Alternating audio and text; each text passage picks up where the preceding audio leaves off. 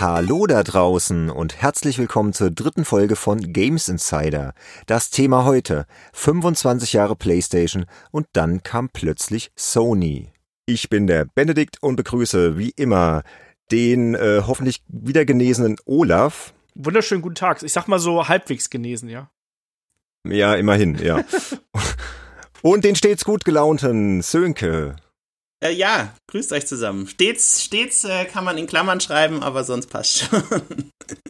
Na, ich kenne dich ja als Frohnatur und hoffe, äh, ja, meistens. Es bleibt auch so. Äh, wie seid ihr ins neue Jahr gekommen, Leute? Ähm, gut, gut. Äh, viele, viele Kinderserien auf Amazon Prime geguckt, äh, mit meiner Tochter zusammen. Irgendwie waren, waren ein paar ganz gute Sachen dabei. Und jetzt steht als nächstes äh, The Witcher auf der Liste, das für die nächsten Tage mal abends da reinzuschauen, wie das geworden ist. Cool, da bin ich, bin ich auch mittendran. Du auch, Olaf? Ich habe äh, The Witcher schon äh, durch, muss ich sagen. Der, das ging relativ fix. Es hat auch gleich meine Freundin dazu animiert, The Witcher äh, jetzt auf der Switch nachzuholen. Die äh, spielt gerade im Handheld-Modus auf der Switch. Und äh, das geht ganz gut tatsächlich. Also auf, des kleinen, auf dem kleinen Bildschirm sieht's bedeutend besser aus als auf dem großen. Und äh, während ich dann jetzt irgendwelche Wrestling-Sachen schaue oder irgendwelche Horrorfilme schaue, sitzt sie daneben und spielt The Witcher 3. Es hat sie motiviert auf jeden Fall. Klingt doch sehr gediegen. Habt ihr denn The Witcher 3 gespielt, bevor ihr jetzt die Serie geschaut habt? Ja. Ich habe das damals ja äh, so ein Sonderheft habe ich ja damals für die Kollegen von der GamePro gemacht, wo wir das in kürzester Zeit stemmen mussten und ich so ein Monster Guide machen musste und fast wahnsinnig geworden bin in kürzester Zeit, wo ich dann jeden Tag bis um zwei Uhr gespielt habe, dann bis um acht Uhr geschlafen habe, wieder geschrieben habe und dann weitergespielt und so, weil die Abgabe äh, so dringend natürlich gewesen ist. Und ja, also ich habe das durchgespielt und obwohl diese Produktion damals so schrecklich gewesen ist, also körperlich schrecklich. Ansonsten von Kollegen her alles super, aber äh, von der, von der, vom Aufwand und von der Zeit her war es einfach furchtbar, weil es viel zu knapp gewesen ist. Ähm, Habe ich sehr viele tolle Erinnerungen an das Spiel und die, deswegen, ich halte das von eines der besten Rollenspiele der letzten zehn Jahre. Interessant, ja. Also ich muss sagen, ich komme in die Serie jetzt noch nicht so rein, weil ich das Spiel einfach nicht so gut kenne. Ich habe The Witcher 3 vielleicht zwei, drei Stunden gespielt und du wirst in der Serie dermaßen mit Namen äh, erschlagen also meine Frau und ich sitzen da immer so, äh, was, wer war das jetzt und was will die und so. Aber sonst sehr atmosphärisch sehr geil gemacht und auch echt optisch sehr aufregend. Gerade 4K, HDR und so ist schon sehr nice anzusehen. Aber ja, die Story muss ich noch ein bisschen, äh, glaube ich, das, das Spiel mal nachholen.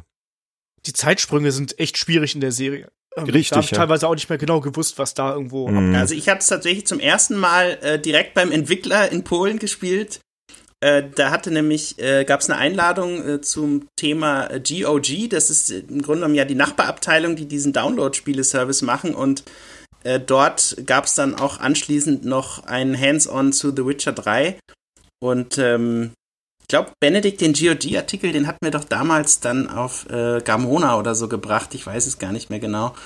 Und äh, da habe ich dann eben tatsächlich zum ersten Mal The Witcher gespielt, war sehr fasziniert, hab's aber ähm, bis heute, äh, die zum Beispiel die Add-ons und sowas, ähm, da äh, dieses Blood and Wine zum Beispiel, das äh, muss unbedingt noch nachgeholt werden, ja. Das also ist ja, ja. allein vom Umfang her irgendwie äh, so ein ähnlich, auf einem, auf einem ähnlichen Niveau wie das Hauptspiel und ähm, zeigt, dass sie ihr Talent, gute äh, Quests zu schreiben, nicht verlernt haben und hoffentlich auch in Cyberpunk nicht verlernen.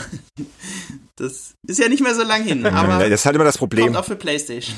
Ja, mit der Zeit, ne? Um beim Thema zu bleiben. Genau. Ja, zum, zum Thema kommen wir ja gleich. Ich wollte erst mal hören, so wie es euch so geht, wie ihr euren Urlaub verbracht habt, ob ihr euch ein bisschen erholt habt oder euch der Alltagsstress schon wieder voll eingeholt hat. Ähm, wie, wie ja, also ich habe ich hab tatsächlich ähm, äh, sehr viel Xbox One X gespielt, ähm, weil mich dieses äh, Rauschen und das Röhren von der PS4, es, es stört mich, je mehr ich spiele, es stört mich immer mehr und du machst die Xbox One X an und die ist so leise.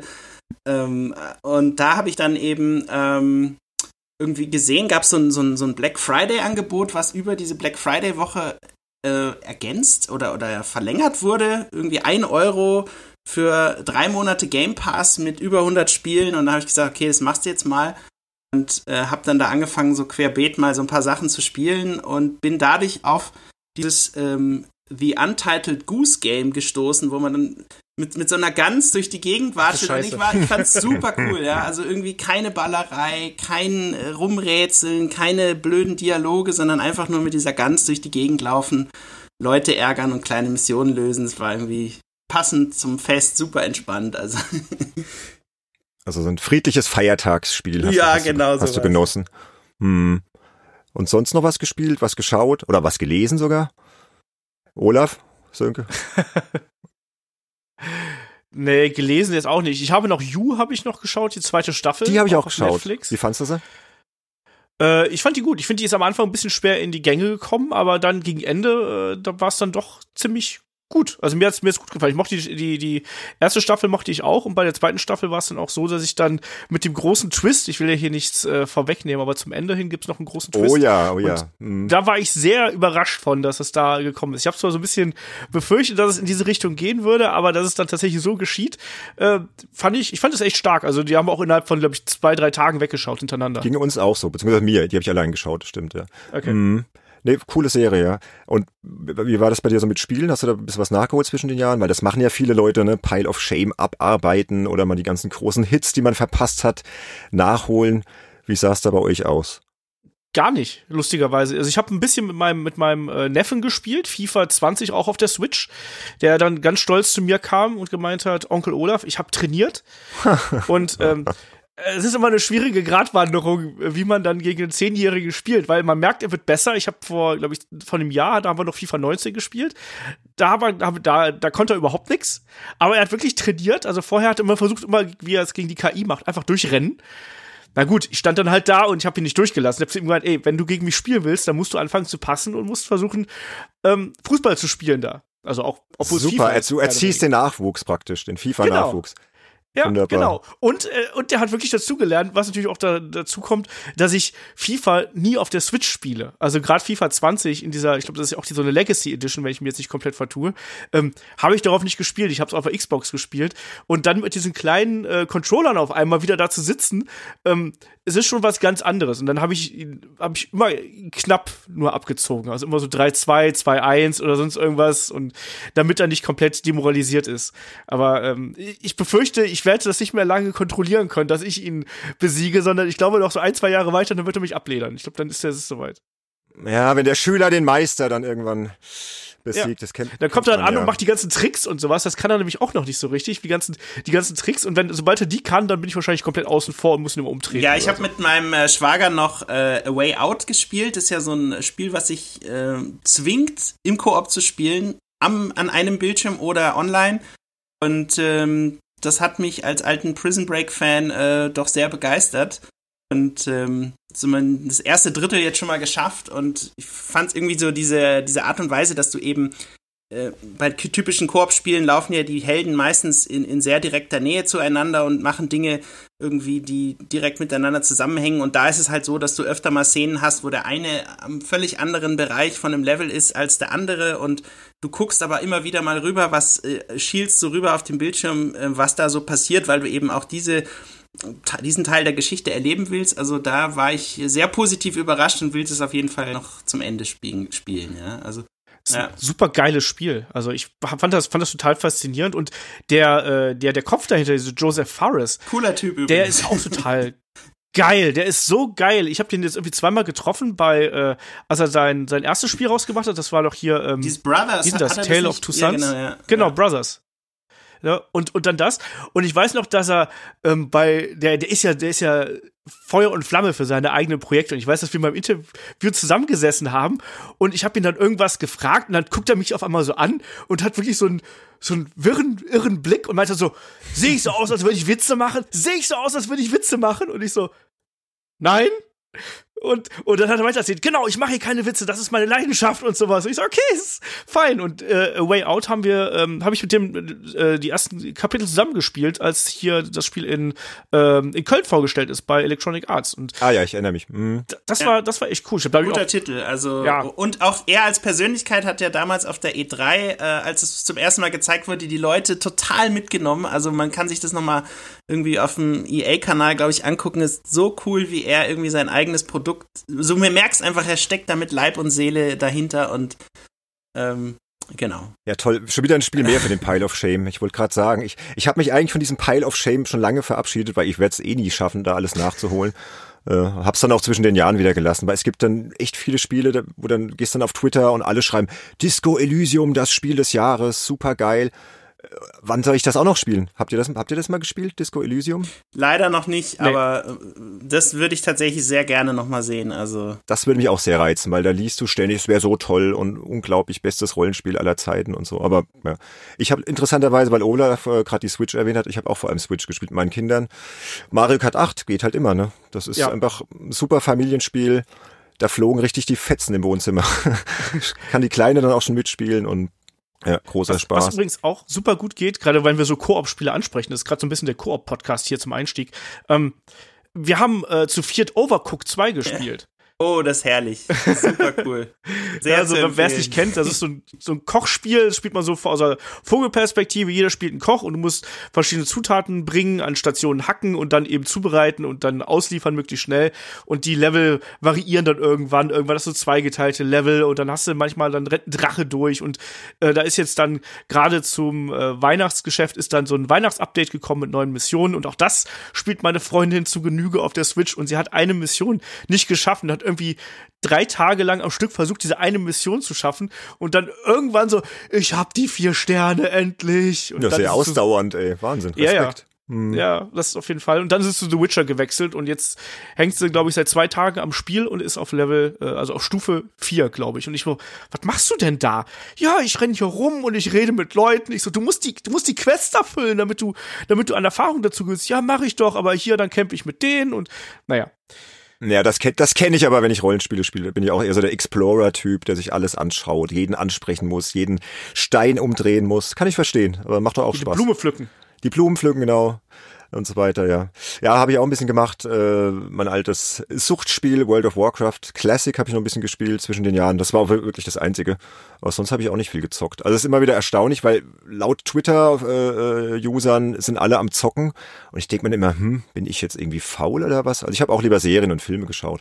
Äh, apropos, habt ihr Star Wars Episode 9 geschaut? The Rise ja, of Skywalker? Noch nicht, nee. Du hast ihn geschaut, oder? Wie, wie, wie so alle Teile von Star Wars irgendwie wieder im Flugzeug auf dem Weg zu irgendeinem Presseevent mal angucken, aber Schäm dich. Schon länger nicht mehr im Kino wegen Star Wars gewesen. Den musst du im Kino schauen. Also da war ich tatsächlich mit Freunden im Kino und ja, was meinst du, Olaf? So kurz, oh, kurz ich, also, Statement. Wenn, ja, wir, wir haben uns das so richtig schön gegönnt zwischen den Jahren. Also wir waren dann hier im Residenz in Köln, was ja so ein Edelkino ist, so mit Liegesitzen und Häppchen und so. Also wir hatten so einen Gutschein noch von Freunden gehabt und wollten das so richtig zelebrieren. Meine Freundin fand ihn super. Die ist aber jetzt auch nicht so der totale Film-Nerd irgendwie, sondern will einfach nur gut unterhalten werden. Ich glaube, dafür ist er genau richtig ich habe mich ein bisschen schwer getan, muss ich, muss ich ganz ehrlich sagen. Ich bin nicht so richtig in die Star Wars-Stimmung gekommen. Mir haben ein bisschen die großen Momente gefehlt. Hm. Ich weiß nicht. Ich war nicht komplett geflasht. Also ich würde sagen, war okay, aber mehr auch nicht. Ja, kann ich so unterstreichen. Es ist okay, man, man darf es halt nicht mit den alten Filmen vergleichen. Ne? Also ich hatte so ein paar ganz gute Lacher und auch ein paar Momente, wo du, oh ja, schon, schon ein bisschen nostalgisch und so. Ne? Aber also ich gebe eine 7 von 10. Mehr nicht, aber auch nicht weniger. Und es ist Star Wars-Fans schauen Probe, alle anderen, äh, nee, Star Wars-Fans müssen zuschlagen, alle anderen schauen Probe. Alle anderen äh, besorgen sich ein echtes Lichtschwert, genau. Genau. Oder spielen Jedi Fallen Order. Oder so. Das ist das auch tatsächlich super sehr gelungen ist. Also ja. Ja, also ihr habt auch alle gar nicht so viel gespielt. Ja, ist interessant. Das ging, ging mir ähnlich. Ähm, hab noch ein paar, paar Netflix-Geschichten geschaut. The Irishman, ähm, diesen, dieses Mafia-Epos. Boah, ja, der wurde ja auch sehr gehypt, aber ich fand ihn ganz gut, aber auf keinen Fall ein Mega-Meisterwerk. Habt ihr den geschaut, zufälligerweise? Nee. Da habe ich Schiss gehabt, weil der doch irgendwie drei Stunden geht oder so, oder? Dreieinhalb sogar. Mhm. Ja, nee, da habe ich lieber dreieinhalb Stunden geschlafen. Ja, da hast, hast du recht. Da warst ja auch krank, ne? Schon wieder? Dann zwischen ja, den ich habe, ich habe, ich mach's wie wie viele Freelancer, ähm, einfach zwischen den Jahren krank werden. Also bei mir ging das los. Ich habe noch kurz vor Weihnachten habe ich noch äh, Besuch vom Kumpel gehabt. Da haben wir hier noch Sachen für äh, Headlock, äh, für den meinen Wrestling Podcast aufgenommen und haben so äh, Watch-Alongs aufgenommen, wo wir dann hier bei mir vom Fernseher gesessen haben und den Event quasi kommentiert haben, drei Stunden lang. Und hat gemerkt, so, ah, so ein bisschen Halskratzen und dann kaum, dass irgendwie wirklich Freizeit da war, hat mein Körper auch gesagt, so, mir reicht's, ne? Ähm, ich krieg jetzt mal ein bisschen Erkältung und ein bisschen Schnupfen und so. Und der äh, Husten, der hält sich bis heute noch. Äh, und ich hoffe, dass ich den Podcast hier halbwegs gut durchhalte. Aber das habe ich die letzten drei Jahre immer. Ich werde irgendwie übers Jahr verteilt gar nicht krank. Also vom letzten Mal die Lebensmittelvergiftung zähle ich jetzt nicht als krank werden, weil das so wie, ja. ne, wenn ich wenn ich vergiftet werde, kann ich da auch nichts gegen machen. Ähm, aber jetzt, das, das habe ich so oft gehabt, dass ich ausgerechnet zwischen den Jahren krank geworden bin. Das ist der Klassiker, aber das geht, glaube ich, vielen so. Ja, ja, ja eben. Deswegen. Also wir werden das mit vereinten Kräften heute schaffen, Olaf. Wenn dir die Stimme genau, versagt, Stichwort dann Klassiker. sagst du kurz, genau. genau, Stichwort, lass mal langsam zum Thema kommen, wobei ich hätte hier noch ein paar Filmtipps gehabt. Oh, nee, äh, einen nee, noch. Nee. Ein, ein, ein letzten noch. Nee, hier aktueller Anlass waren ja gerade Golden Globes. Bitte schaut Once Upon a Time in Hollywood, falls ihr noch nicht geschaut habt. Mit äh, Brad Pitt, Leonardo DiCaprio war für mich super überraschend. Ich habe den auch zwischen den Jahren geschaut, schön im Heimkino. Amazon gibt's den ähm, zu kaufen oder zu leihen. Ein richtig toller Film, äh, super unterhaltsam und meiner Meinung nach wurde er auch zu Recht ausgezeichnet. Und Brad Pitt hat ja sogar äh, einen Golden Globe als bester Nebendarsteller in einer Komödie bekommen. Ich glaube, es war Komödie. Ähm, absolut zu Recht. Also toller Film. Tarantino, ne? Tarantino, genau. Der hat auch noch, glaube ich, Drehbuch äh, Golden Globe abgesahnt und also ein großer Spaß. Schaut ihn euch bitte an. Das lohnt sich. Ja. Aber lass uns doch mal zum heutigen Thema kommen, ne? um, um mal geschickt wieder äh, überzuleiten. Thema Klassiker. Nach 20 Minuten. Nach, ja, wir haben so lange nicht, nicht gesprochen und ich habe ja auch tierisch gefreut, euch endlich zu sprechen. Äh, an die Hörer da draußen, es ist ja auch tatsächlich so, wir drei arbeiten ja als äh, professionelle Spielejournalisten. Da hat man einfach nicht so viel Zeit. Olaf macht noch seinen äh, Wrestling-Podcast. Äh, wir sind Familienväter. Wahnsinn. Ich nicht. Du nicht, noch nicht. Wart mal ab, was deine Freundin dazu sagt. ähm, und da hat man einmal nicht die Zeit, deswegen ist es immer so schön, dass wir uns hier treffen. Ähm, ja, wie sind wir aufs Thema gekommen, äh, Sönke? Kannst du da was zu sagen? Ja, also ich meine, das Thema ähm, PlayStation, das verbindet uns ja alle auf gewisse Weise, im Speziellen jetzt äh, Olaf und mich, äh, weil wir beide im Jahr 99 irgendwie äh, zum ersten Mal so beruflich den Hauptkontakt damit hatten. Korrigier mich, Olaf, wenn ich da falsch liege. Ja, ähm, bei mir ist es ja 2000. Oder 2000, genau. Also auf jeden Fall später, so zu ja. diesem Millenniumswechsel spätestens, äh, beziehungsweise kurz davor. Und äh, hinzu kommt aber auch natürlich, dass eben jetzt äh, für Ende des Jahres ja die PlayStation 5 in den Startlöchern steht, aber eben auch, dass, dass die Konsole als solches eben ihr 25-jähriges äh, Jubiläum feiert. Benedikt, du hattest ähm, einen größeren Artikel äh, bei golem.de unter anderem äh, zu dem Thema gebracht und ähm, ja, das ist so, glaube ich, für viele so die, die diese, diese erste große, erfolgreiche CD-Konsole, ähm, die irgendwie, ja, einfach viele Dinge in der Branche doch äh, unter anderem eben auch durch das Medium CD, aber auch so Dinge wie den DualShock Controller, Lightguns äh, und verrückte andere Controller durch Metal Gear und so weiter, Gran Turismo, das sind alles so Dinge, die man mit dem Thema PlayStation verbindet, die auch ja, einfach einen extremen Einfluss letztendlich auf die Branche haben und entsprechend häufig dann auch fortgesetzt wurden, genauso wie die Konsole selber ja auch, ja. Und ähm, ja, ich weiß nicht, Benedikt, du bist ja, glaube ich, der absolute PlayStation One-Nerd, vor allem hier unter uns dreien. Und ja, bin ich. Hast da Fall, zeitlich, ja. äh, wir haben es ja vor der Folge schon mal diskutiert, irgendwie die, die, die meiste Zeit letztendlich reingesteckt, äh, was das Spielen, äh, das legale und illegale Spielen von PlayStation 1 Spielen angeht. Ähm, und ähm, ja, mm. vielleicht äh, bist du dann auch genau der Richtige, der vielleicht mal ähm, auch basierend auf deinem Golem-Artikel so ein bisschen erzählt, äh, was dich damit verbindet und vielleicht dann noch so ein paar historische Fakten zusammenfasst für, für all die Leute, die jetzt äh, die erste PlayStation vielleicht ausgelassen haben oder vielleicht irgendwann noch mal als Retro-Objekt nachkaufen möchten. Nur nicht die PlayStation Classic unbedingt. Ja. Also die ist ja leider nicht, also meiner Meinung nach nicht ganz so gut gelungen. Aber das können wir vielleicht am Ende nochmal kurz thematisieren, ja. Ähm, ja, du hast vollkommen recht. Also ich bin absoluter PlayStation 1 Fan und habe die auch mehr oder weniger von Anfang an äh, miterlebt. Ähm, der Anfang war ja, wie du schon gesagt hast, vor äh, gut 25 Jahren. 3. Dezember 1994 ist die PlayStation in Japan veröffentlicht worden. Äh, in die USA, nach, äh, nach Europa kam sie ein bisschen später, September 95. Ähm, und ja, das war dann auch der Anlass für mich, da einfach mal so in meine eigene Historie zurückzugehen und äh, habe dann mit, mit Golem gesprochen, soll man da nicht einen Artikel drüber machen. Und ich beschreibe in diesem Artikel auch recht äh, explizit, wie ich die Konsole kennengelernt habe, was mich daran so fasziniert hat. Ähm, und äh, schreibe auch ein bisschen was über die Entstehungsgeschichte der Konsole, die ist nämlich auch ziemlich spannend, äh, weil es ist ja so, dass damals Sega und Nintendo äh, den Spielemarkt dominiert haben und mit Sony hat man so erstmal gar nicht gerechnet. Ne? Sony war immer so der, Walkman-Hersteller, der Discman-Hersteller und so. Äh, und dann kam halt auf einmal Sony und Bam hat den Markt erobert. Ne? Und ähm, diese Entstehungsgeschichte, da wollen wir mal kurz drüber sprechen. Äh, da habe ich ja in meinem Artikel auch was zu geschrieben. Sönke, du hast ihn ja auch vorliegen, ne? Genau, also du schreibst hier, ähm, die PlayStation war letztendlich oder letztlich aus einer gescheiterten Zusammenarbeit zwischen Sony und Nintendo heraus entstanden. Nachdem der Sony-Ingenieur Ken Kutaragi 1990 den Soundchip SPC 700 für das Nintendo äh, 16-Bit-System Super Nintendo geliefert hatte, sollte Sony ein CD-Laufwerk für das SNES e herstellen und im Gegenzug eine SNES-kompatible Konsole mit Modul und CD-Schacht herstellen dürfen. Weil Nintendo einen Rückzieher machte und damit Sony vergraulte, entwickelte Kutaragi, der seitdem auch der Vater der PlayStation genannt wird, was ich durchaus, äh, wo ich da auch äh, ja sehr dafür bin, ähm, ja dafür äh, kurzerhand eine eigene Konsole mit CD-Technologie auf den Markt zu bringen. Und ja, also ich, ich weiß nicht.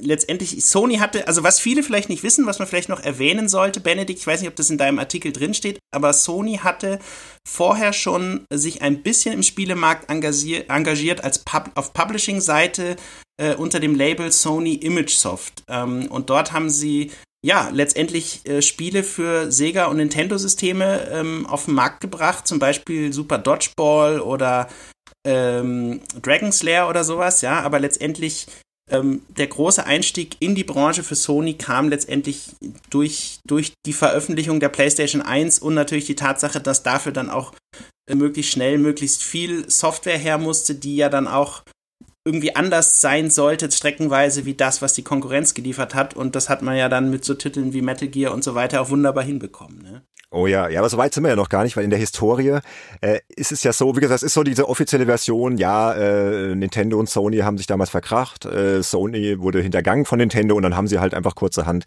die Playstation entwickelt. Äh, ist so die, die Version, die eigentlich ähm, allgemeingültig ist. Da hat aber jemand was dagegen gehabt, ähm, jemand, der den Artikel gelesen hat, der Journalist Daniel Wehndorf, der hat mich dann per Facebook kontaktiert, hat gemeint, du, das stimmt jetzt nicht so hundertprozentig, was du da geschrieben hast. Und ich so, hey, was, wie, wo, ja, bin natürlich hellhörig geworden, bin ja auch immer sehr kritikfähig, recherchiere eigentlich auch sehr gewissenhaft. Und er meinte, das stimmt so nicht ganz. Also es gäbe da so ein paar Details äh, in der Entstehungsgeschichte äh, der PlayStation, die man beachten müsste. Und dann habe ich ihn gefragt, du Daniel, hättest du denn nicht Lust für uns und unsere Hörer vielleicht mal kurz was dazu zu sagen? Und er hatte Lust. Und deswegen hören wir jetzt mal ganz kurz, äh, was Daniel Wendorf dazu zu sagen hat. Für viele Videospielfans weltweit ist die Sache bis heute eindeutig. Die PlayStation war Sonys Antwort auf den Verrat durch Nintendo. Dabei verband beide japanischen Unternehmen seit Ende der 1980er Jahre eine fruchtbare Kooperation. Sony stellte den Soundchip für das Super Nintendo zur Verfügung, umgekehrt stellte der Mario-Konzern in Aussicht, eine CD-Erweiterung mit Sony zusammen auf den Markt zu bringen und den Walkman-Produzenten an den Spieleinnahmen zu beteiligen. Eine solche tiefergehende Kooperation wurde auf der CES 1991 öffentlich gemacht, aber nur einen Tag später von Nintendo aufgekündigt. Man wolle nicht mit Sony, sondern dessen ärgsten Konkurrenten Philips zusammengehen, um die Spieleplattform CDI zu unterstützen. Fortan, und hier beginnt die Legenden- und Mythenbildung, habe die Chefetage von Sony die Ingenieure angewiesen, schnellstmöglich eine eigene Spieleplattform aus der Taufe zu heben, um der Konkurrenz eins auszuwischen. Natürlich sollte es die fortschrittlichste, die beste Technologie sein, die man in einem kleinen, kompakten Gehäuse verbauen würde. Doch das ist nur zur Hälfte richtig, denn die Ursprünge des Projektes PlayStation lassen sich auf den September 1984 datieren. Damals zeigte Sony hinter verschlossenen Türen einen fortschrittlichen Mikroprozessor, System G, der nicht nur in der Lage war, 2D-Sprites zu berechnen, sondern auch vollfarbige Polygone darzustellen, die man zusammensetzen könne, um etwa Gesichter zu animieren. Eine beeindruckende Technologie, die Sony allerdings innerhalb einer Dekade überhaupt erst einmal zur Marktreife bringen musste. Dass dies am Ende in der PlayStation münden würde, war weder 1984 noch 1991, noch 1993 absehbar. Erst Anfang 1994 zementierte sich dieses Projekt, das wir heute als PlayStation kennen. Ja, so viel dazu. Vielen Dank nochmal an den Daniel Wendorf. Ähm, der gute Mann hat das wohl äh, aus diversen Quellen recherchiert. Die hat er mir dann auch geschickt. Also kann man so stehen lassen. Ähm, hochinteressant, finde ich. Eigentlich wäre das schon fast wieder ein eigenes Thema. Also das geht jetzt zu weit, wenn wir da jetzt in die Details gehen. Ich kann nur sagen, wer sich da noch wirklich für interessiert, ähm, noch ein bisschen was über die Geschichte von Sony, von der PlayStation äh, erfahren will, der schaut am besten in das englischsprachige Buch Revolutionaries at Sony, The Making of the Sony PlayStation and the Visionaries Who Conquered the World of Video Games äh, vom Autor Reichi Asakura. Gibt's auch auf Amazon. Ähm, ich werde das mal in die Show Notes auch reinstellen. Und äh, wer da Interesse hat, äh, sollte sich dieses Buch anschauen. Also das so ein bisschen zur Historie. Habt ihr das gewusst, liebe Spielejournalisten, Kollegen? Also das mit dem 1984, dass die dort schon an diesem Chip gearbeitet haben, wusste ich tatsächlich äh, noch nicht. Klingt sehr beeindruckend und spricht natürlich ähm, ja so für die Begeisterung und irgendwie diesen Enthusiasmus von Sony irgendwie dann letztendlich doch in diesem Markt äh, Fuß zu fassen. Nur irgendwie haben sie scheinbar nicht den richtigen Zeitpunkt letztendlich äh, gefunden und durch die Verkettung der Ereignisse hat sich das dann letztendlich von, von selber erledigt, so ungefähr, ja. Ähm, also hoch, hochspannend und ähm, wer weiß, ob Sony da vielleicht äh, kurz vorm Launch der PS5 nochmal selber so eine Art Rückblick bringt, wo, wo man vielleicht nochmal drauf eingeht. Äh, hatten sie vor kurzem auch zum Beispiel bei God of War gab es, glaube ich, auch so eine, so eine Making-of-Geschichte. Also wer weiß, ja. Fände fänd ich super spannend, sowas von offizieller Seite nochmal in Videoform zu sich zu bekommen. Also, aber vielleicht ist das auch schon zu lange her letztendlich. Ja, ging mir ähnlich. Also ich schließe mich da komplett Sönke an. Ich wusste die Sache mit dem System G äh, Prozessor auch nicht. Aber wie gesagt, absolut spannend und äh, vielleicht was, wo man sich auch selber noch mal so ein bisschen nachbilden müsste. Vielleicht muss ich mir auch mal das Buch kaufen, was du vorgeschlagen hast, äh, Benedikt. Ja, ich glaube, der Daniel wollte mir sogar äh, ein PDF besorgen. Also ich kann euch das sonst noch, noch zuschicken. Äh, da bin ich noch an ihm dran, genau. Nee, aber fand ich auch spannend, deswegen finde ich auch klasse, dass er sich da bereit erklärt hat, äh, sein Wissen mit uns zu teilen, mit unseren Hörern. Ähm, aber wir wollen ja gar nicht so viel jetzt über die Historie sprechen. Man könnte so viel jetzt über die Playstation-Hintergründe noch sprechen. Ich habe noch so ein paar interessante Zahlen aufbereitet äh, und damit soll es dann aber auch gut sein. Ähm, ja, Sönke sagt ja schon, die Playstation wurde extrem erfolgreich. Äh, sie hat sich dann insgesamt 104 Millionen Mal verkauft und ist damit die zweitmeistverkaufte Konsole aller Zeiten, äh, wurde nur von der PlayStation 2, also dem direkten Nachfolger, überholt. Äh, die konnte Sony über 157 Millionen Mal absetzen. Also schon der Hammer.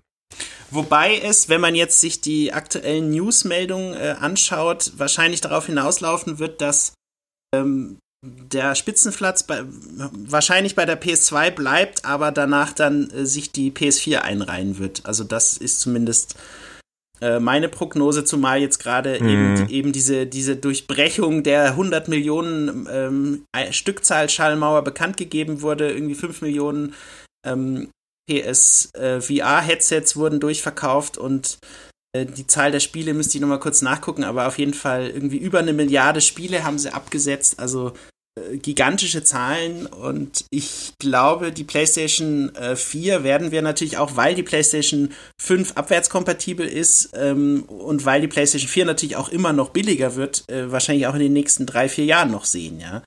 Ähm, ja, nee, klar. Also es ist abzusehen, dass das die PS4 den noch überholen wird, ja. Mm. Denke ich auch, ja. Mm.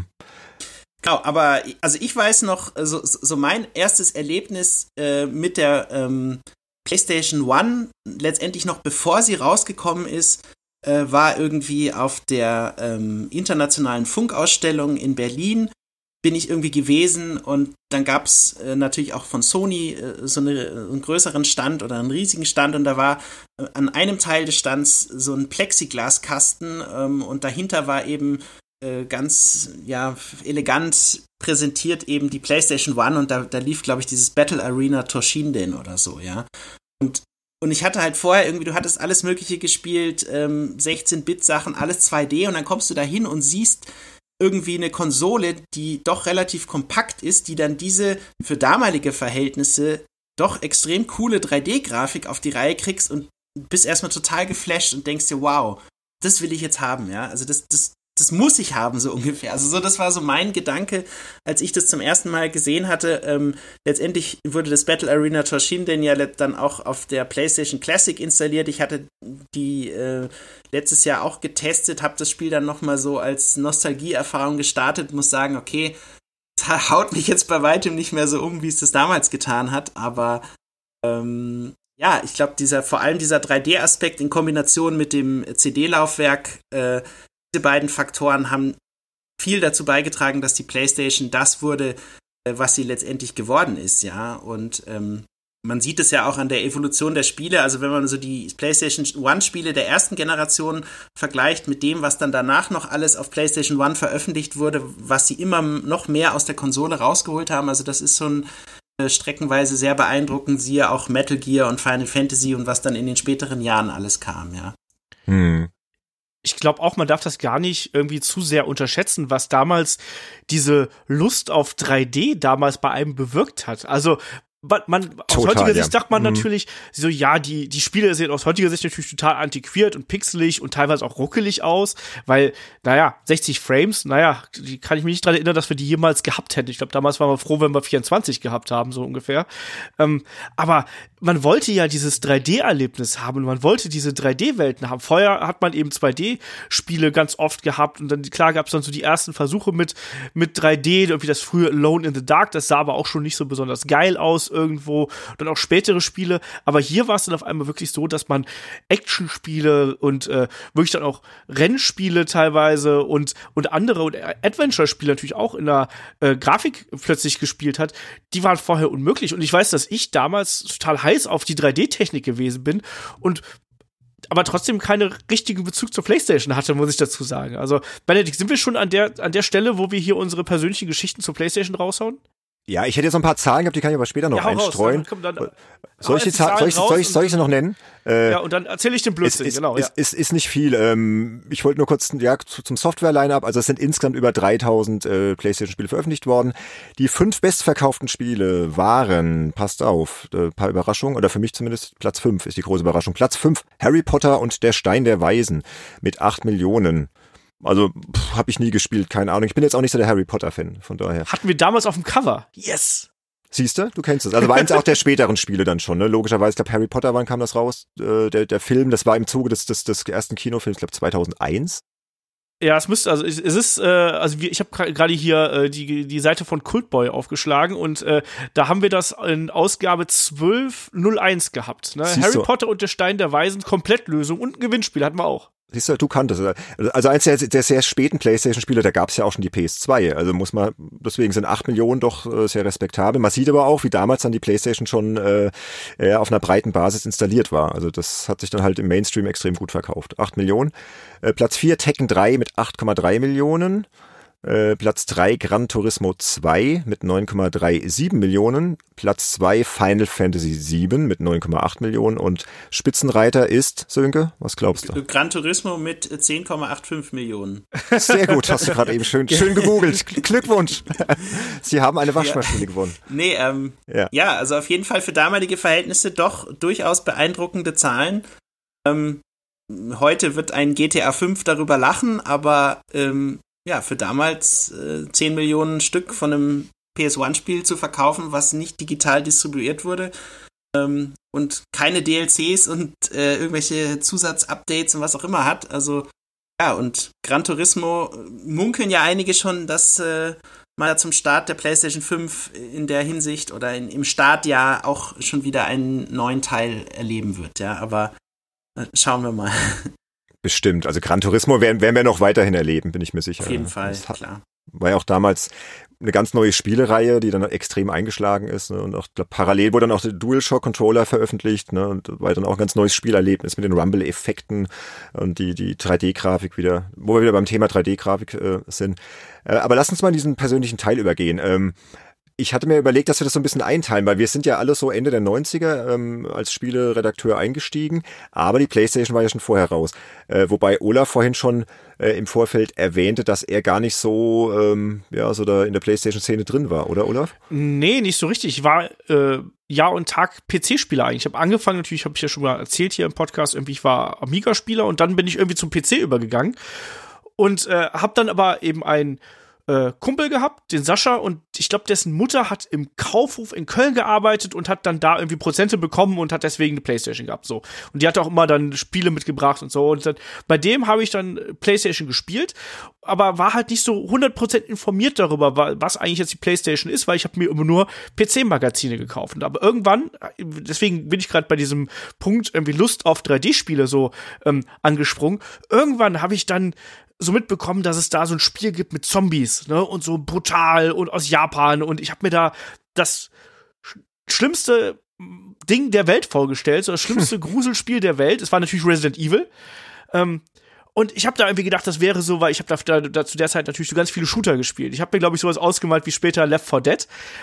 Hab mir aber eigentlich keine großen Gedanken darüber gemacht, was das Spiel denn ist, sondern ich habe dann bei uns geguckt, wir haben da so ein Anzeigenblatt gehabt und ich habe mir dann so ein bisschen Geld zusammengespart und habe mir dann eine gebrauchte Playstation mit, ich glaube, es war F1 damals und es war auf jeden Fall Resident Evil und noch irgendwas anderes, ich weiß es nicht mehr. Ich glaube, es waren drei Spiele und habe dann Resident Evil, ohne dass ich es vorher wirklich gewusst habe, was es ist, gekauft und gespielt und komm, bin damit überhaupt nicht klargekommen, weil ich vorher nur Shooter gespielt habe. Ich habe vorher halt dann irgendwie so einen, einen Doom und Wolfenstein und wie sie sich alle heißen gezockt.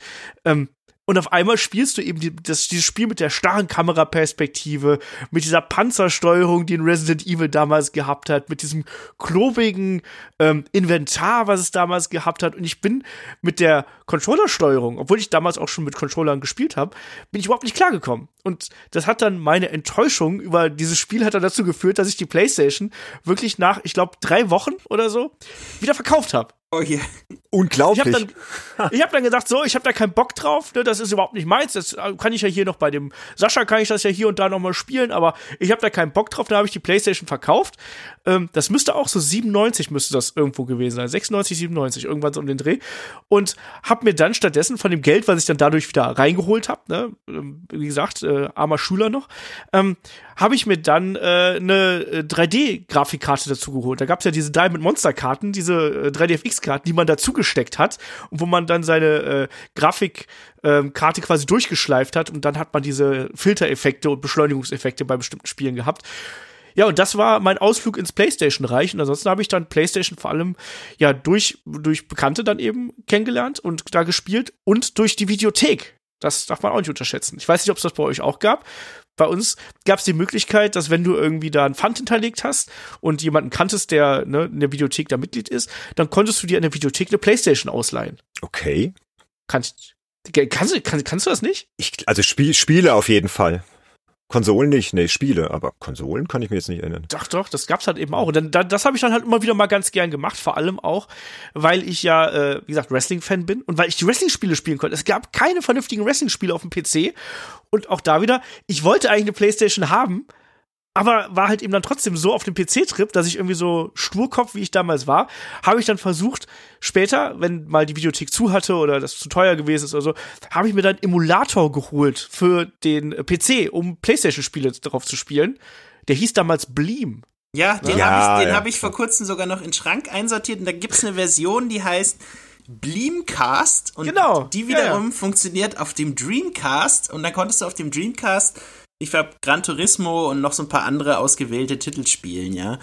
Und ähm, völlig bizarr. Also die, die, dieser Erfolg der PlayStation ähm, hat natürlich äh, vor allem dann im Zubehörbereich so total verrückte Blüten irgendwie letztendlich äh, geschlagen und äh, eben Bleamcast und, und wie sie alle heißen, ja. Also und ich glaube, heute gibt es da ja auch noch diverse Emulationen, die ganz okay funktionieren, sag ich mal. Und wer weiß, vielleicht hat die PlayStation 5 ja dann auch äh, irgendwie noch PS1-Abwärtskompatibilität in irgendeiner Form. Äh, wo du vielleicht sogar nur die Disk reinsteckst und es spielen kannst. Das wäre natürlich, das wäre der Wahnsinn, ja. Aber kann ich mir aus äh, nee. Datenschutz kann ich mir auch nicht und vorstellen, rechtlichen und Lizenzgründen fast nicht vorstellen, dass es so kommt. Aber eher im PSN irgendwas runterladen oder was. Aber das war so mein verquerer mhm. Weg äh, zur Playstation und äh, klar, na, so ein bisschen gespielt, ja, aber dieses Bleam damals, ich weiß auch, wie frustriert ich gewesen bin, als dann irgendwie WWF Attitude darauf nicht vernünftig lief und dafür andere beschissenere Spiele liefen dafür.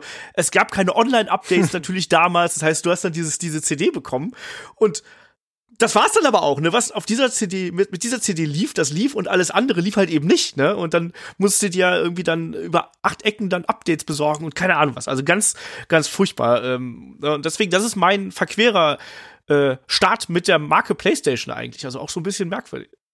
Hochinteressant, äh, hochinteressant. Bei mir, bei mir war es ja ganz anders. Also, aber bei Sönke war es auch so ähnlich. Du warst jetzt auch nicht der größte PlayStation-Fan von Anfang an zumindest, erst dann später. Genau, ne? also bei mir war es letztendlich so, ähm, mein Schlüsselerlebnis war mit der PlayStation eben dieses auf der, ähm, auf der IFA in Berlin äh, das gesehen zu haben, aber dann kam genau das, was bei Olaf eben auch der Fall war, diese 3D-Beschleunigerkarten und ähm, die waren halt letztendlich also du hast die eingebaut, du hast einen Tomb Raider gestartet und es sah so viel besser aus als das, was du vorher bekommen hattest, dass du, du wollt, du wolltest, du, es gab kein Zurück mehr. Also wenn du das einmal erlebt hattest, du, du wolltest die Spiele nicht mehr ohne diese Karte spielen, ja. Und dann gab es ja irgendwie Voodoo, äh, hieß die, und Voodoo 2 genau. und dann kam irgendwie von äh, Nvidia diese Reaver-Karten und so weiter. Und äh, wenn man dann einmal da irgendwie in diesem Upgrade-Zirkel gefangen war, äh, hat man natürlich dann auch immer mitgemacht. Und irgendwann kam dann und schon relativ schnell, noch während die PlayStation auf dem Markt war, natürlich der Punkt, wo du gemerkt hast, okay, ja, der PC sieht halt einfach deutlich besser aus, ja. Und ähm, da, das war bei mir so ein Grund, dass ich irgendwie dann vor allem auch aus eben aus diesen Optikgründen erstmal gar nicht so viel mit PlayStation äh, privat so zu tun hatte. Ich habe dann eher äh, privat eben sehr viel noch äh, Handheld-Konsolen gespielt und so weiter. Und dann aber, als ich 1999 äh, im Januar dann bei Videogames angefangen habe, äh, kam eben dieser Punkt so, okay, die PlayStation gibt es jetzt schon eine ganze Weile und ich habe so viele Spiele gar nicht gespielt. Ich muss das unbedingt nachholen, äh, damit ich irgendwie auf einigermaßen auf Inhalts-, also wissensmäßig, zumindest bei den großen Titeln auf einem Level bin wie, äh, wie die Leser da draußen, ja. Ähm, und das war natürlich nie mehr zu schaffen in der Zeit, aber äh, weil da eben schon so viele Jahre lang äh, PlayStation-Titel erschienen waren. Aber ich habe mir dann eben sehr schnell dann eine PlayStation äh, gekauft und dann eben auch ähm, sehr viel abends damit immer irgendwie, ja, Final Fantasy 7 zum Beispiel gespielt und äh, Metal Gear gespielt, aber eben auch sehr viel, also was zum Beispiel cool war, waren diese äh, Demo-Discs vom offiziellen PlayStation-Magazin, wo du dann äh, immer nur so kurze ausgewählte Sequenzen aus einzelnen Spielen hattest und dann habe ich gesagt, okay, bevor ich jetzt das ganze Spiel durchspiele, ich will erstmal einen Überblick kriegen, spiele ich erstmal diese Demo-Discs rauf und runter und guck mal, was da so alles gibt. Und dadurch hatte ich halt sehr viel Kontakt in kurzer Zeit mit sehr vielen verschiedenen Spielen. Ähm, Genau, in der Redaktion selber hatte ich dann schon immer wieder mit PlayStation-Spielen zu tun. Also ich habe mir hier mal so eine Liste rausgeschrieben, was ich damals so an PlayStation-Titeln letztendlich, worüber ich geschrieben hatte. Das waren irgendwie Warzone 2100. Es war irgendwie so ein ähm, Echtzeitstrategiespiel, so Richtung Command Conquer, aber eben auch da wieder mit Fokus auf 3D-Grafik und äh, irgendwie dreidimensionalem Terrain, was du dann in den Echtzeitschlachten mit beachten musstest. Dann gab es irgendwie von Acclaim damals so einen äh, Racer, der hieß Revolt, wo du mit so kleinen ferngesteuerten Autochens irgendwie durch die Gegend flitzt. Ähm, V-Rally 2 hatte ich unter anderem mit zu tun.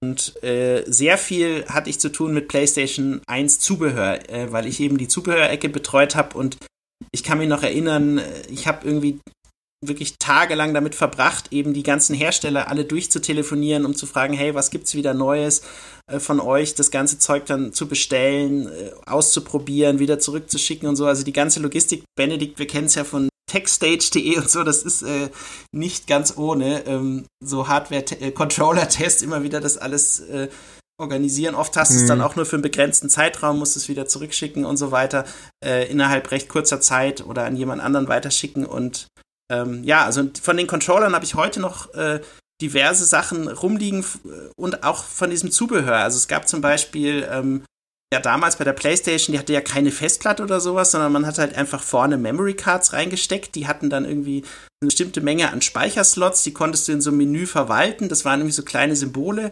und ähm, wenn die Menge an Speicherslots gefüllt war, dann, dann war es das halt. Und dann konntest du eben keine Spielstände mehr ablegen und musstest dir eine neue Speicherkarte kaufen oder irgendwas löschen, was du natürlich nicht wolltest, weil die Spielstände hatten ja einen gewissen Wert, da hast du ja viel Zeit reingesteckt. Und dann gab es so ein Ding, das hieß Dex Drive. Und da konntest du einfach die Speicherkarte reinstecken, mit dem PC verbinden, alles was drauf war auf dem PC kopieren, die Karte wieder formatieren und äh, schon hattest du eine freie Speicherkarte, was natürlich äh, dir auf Dauer, wenn du viel gespielt hast, sehr viel Geld gespart hat.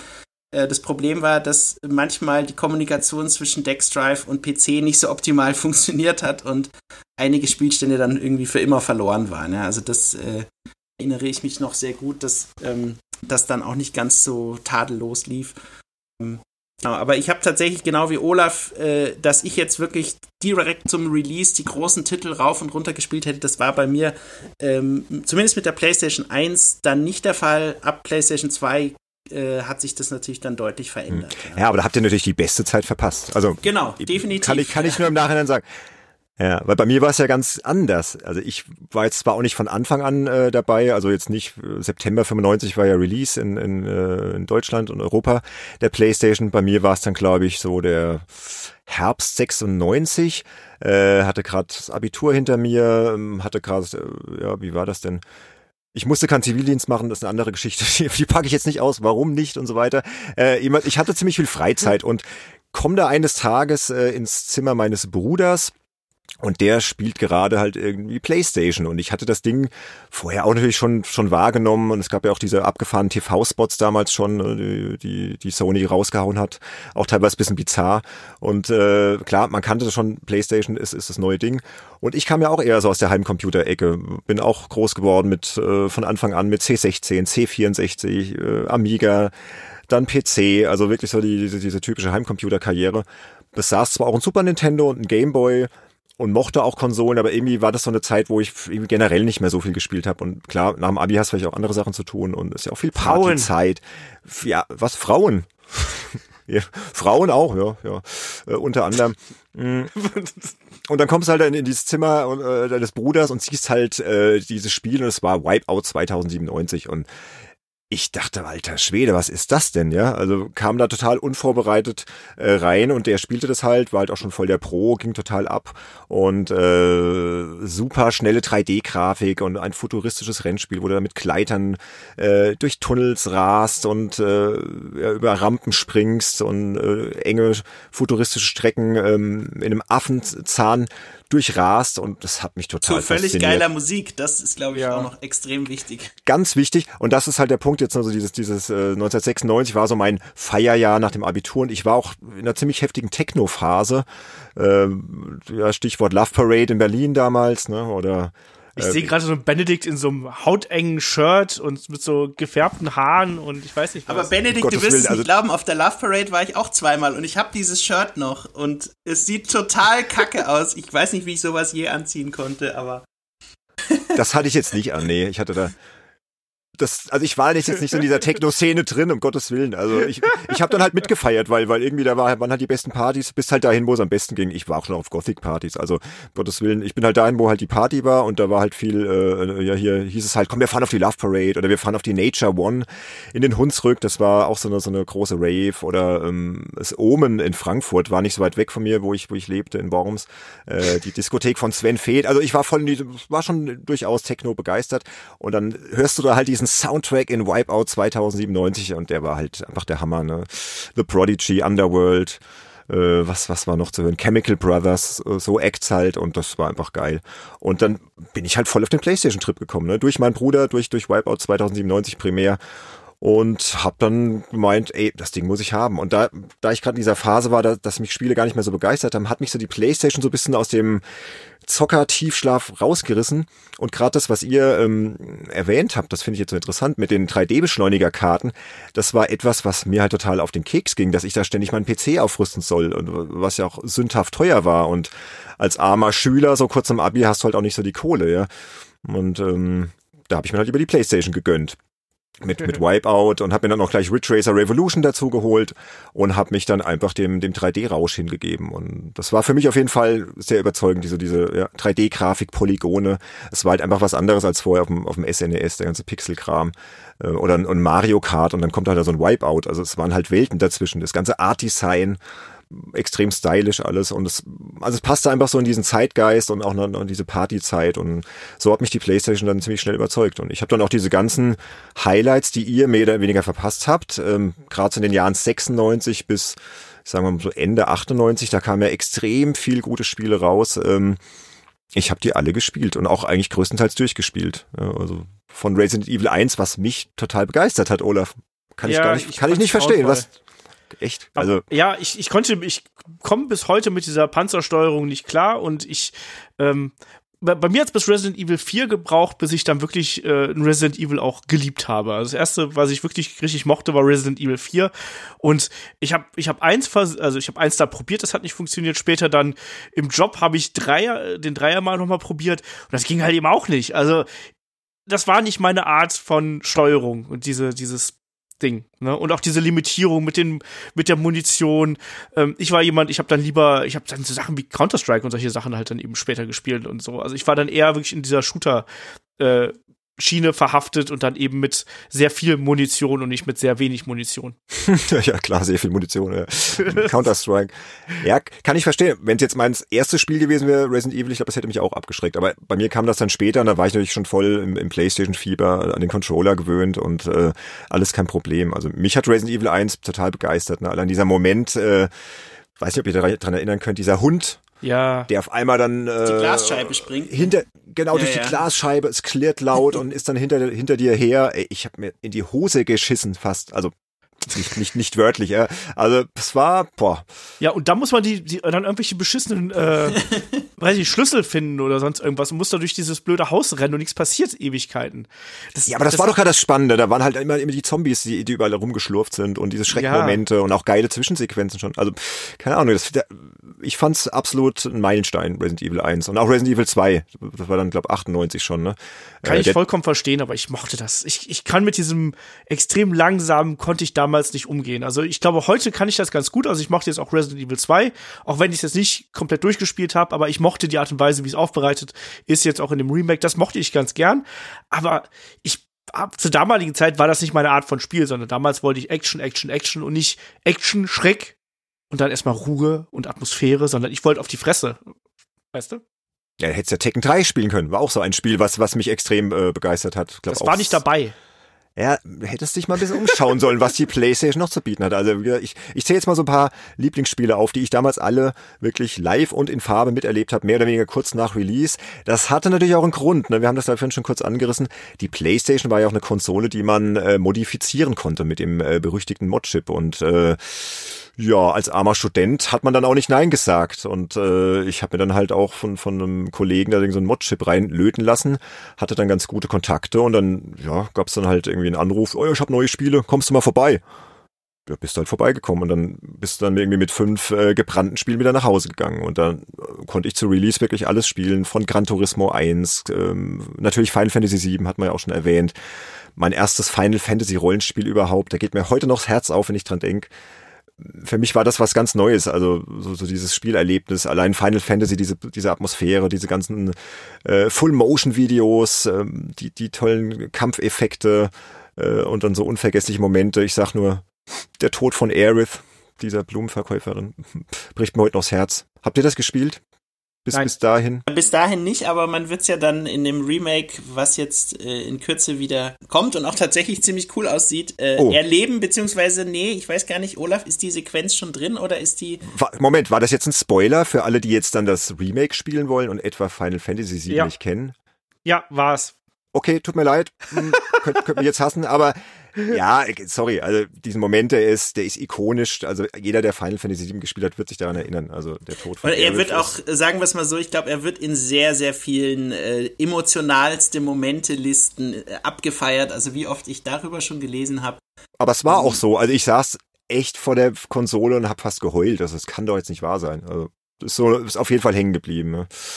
Ja, und, ähm, viele andere Spiele noch. Ich könnte jetzt viele aufzählen, die ich halt auch wirklich vor dem Einstieg in, in den äh, Spielejournalismus auch wirklich gespielt habe. Und deswegen ist die Konsole für mich auch so ganz besonders, weil ich habe sie dann praktisch als äh, ja, Privatperson und Spielefan mit in den Job reingenommen. Also die markierte für mich so einen Übergang vom privaten Spielefan hin zum Journalisten und äh, hat mich natürlich dann auch im Job noch noch ähm, sehr lange begleitet und auch die ganzen Nachfolgekonsolen. Deswegen ist die PlayStation für mich immer eine ganz besondere Konsole und und hat die die Spiele damals Colin McRae Rally auch unvergesslich sehr viel gespielt. Ähm, oder hier, ähm, was war noch?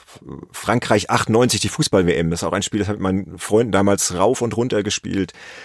Ich denk an Frankreich 98, dann kommt dann dieser, dieser Titelsong äh, von, ähm, wie ist die Band? Chumbawamba. ja. Tub Thumping. I get knocked down, but I get up again. You're never gonna keep me down. Wisst Und dann noch? wurde Benedikt zum Sänger.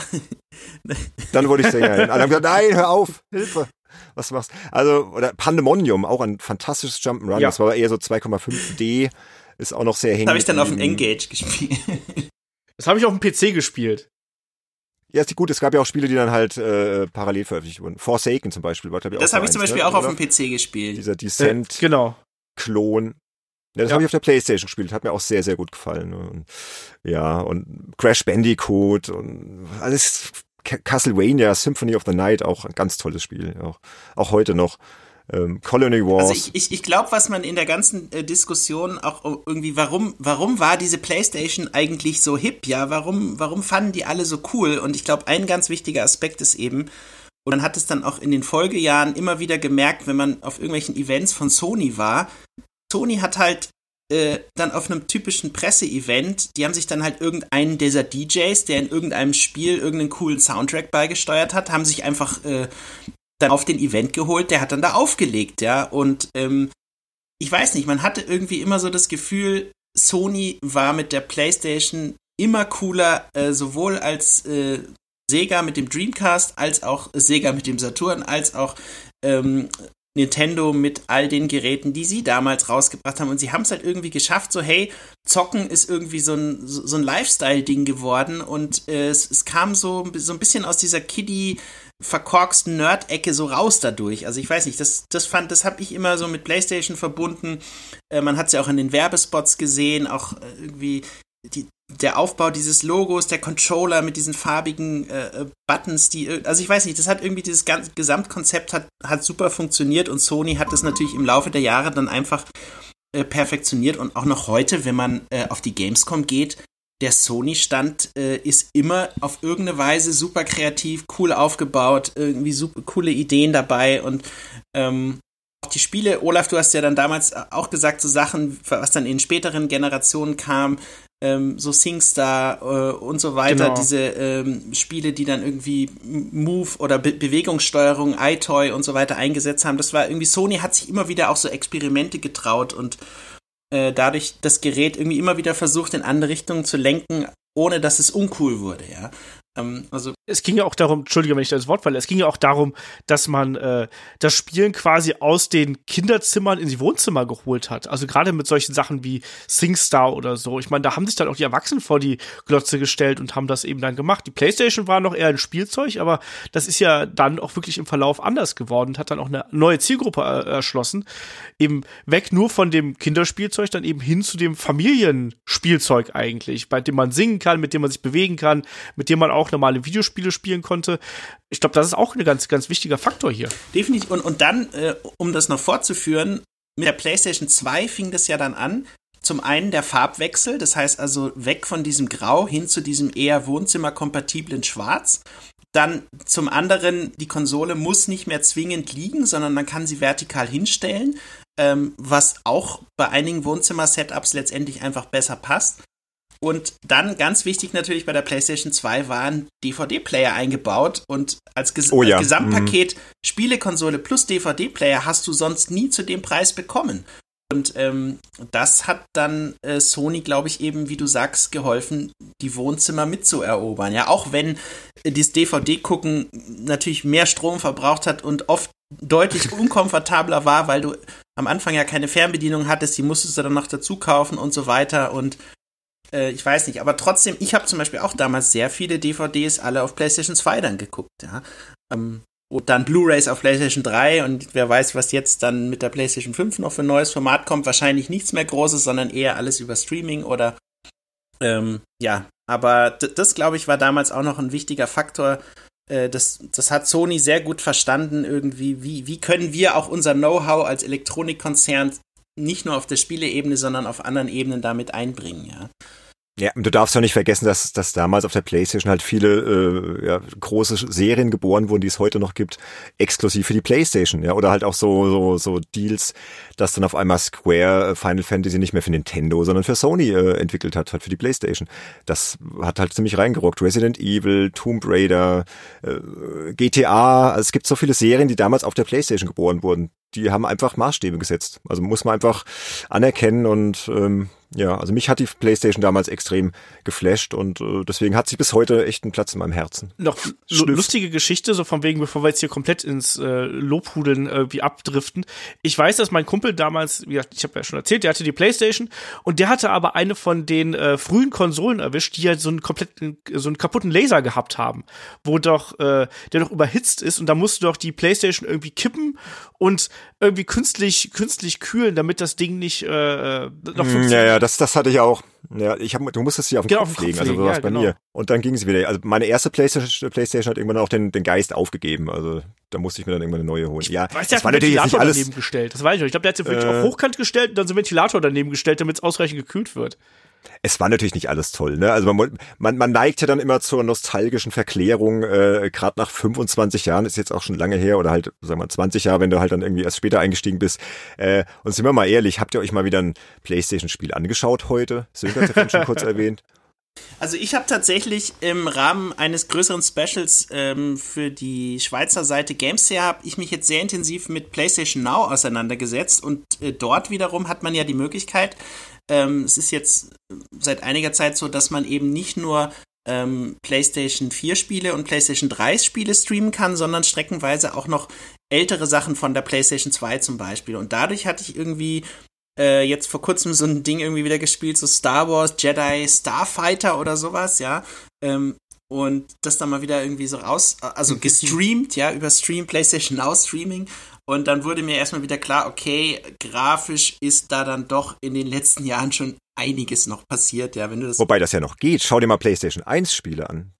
Genau, genau. Also bei PlayStation 1 Spielen ist tatsächlich so, also jetzt auch zum Beispiel äh, Thema hier äh, Final Fantasy 7. Ich hatte jetzt heute nochmal so ein Let's Play geguckt, um so ein paar Szenen zu vergleichen für einen anderen Artikel und ähm, da muss man schon sagen, ja, man hatte ja im Grunde genommen vorgerenderte Hintergründe ähm, und hat dann auf diesen vorgerenderten Hintergründen 3D-Sprites äh, sich bewegen lassen und andere 3D-Objekte integriert, aber der Wow-Effekt kam ja unter anderem auch durch die vorgerenderten Hintergründe und die Tatsache, dass du so viel Platz hattest, all diese hoch für damalige Verhältnisse 640 mal 480 hoch aufgelösten Dateien dann auf der CD halt abzulegen, ja. Mhm. Ähm, was dann auf anderen Geräten basierend, äh, also durch die Modul, äh, durch die Tatsache, dass Module so teuer waren, eben gar nicht äh, immer so einfach war oder dann letztendlich sehr kostspielig wurde, je größer die Spiele wurden, ja.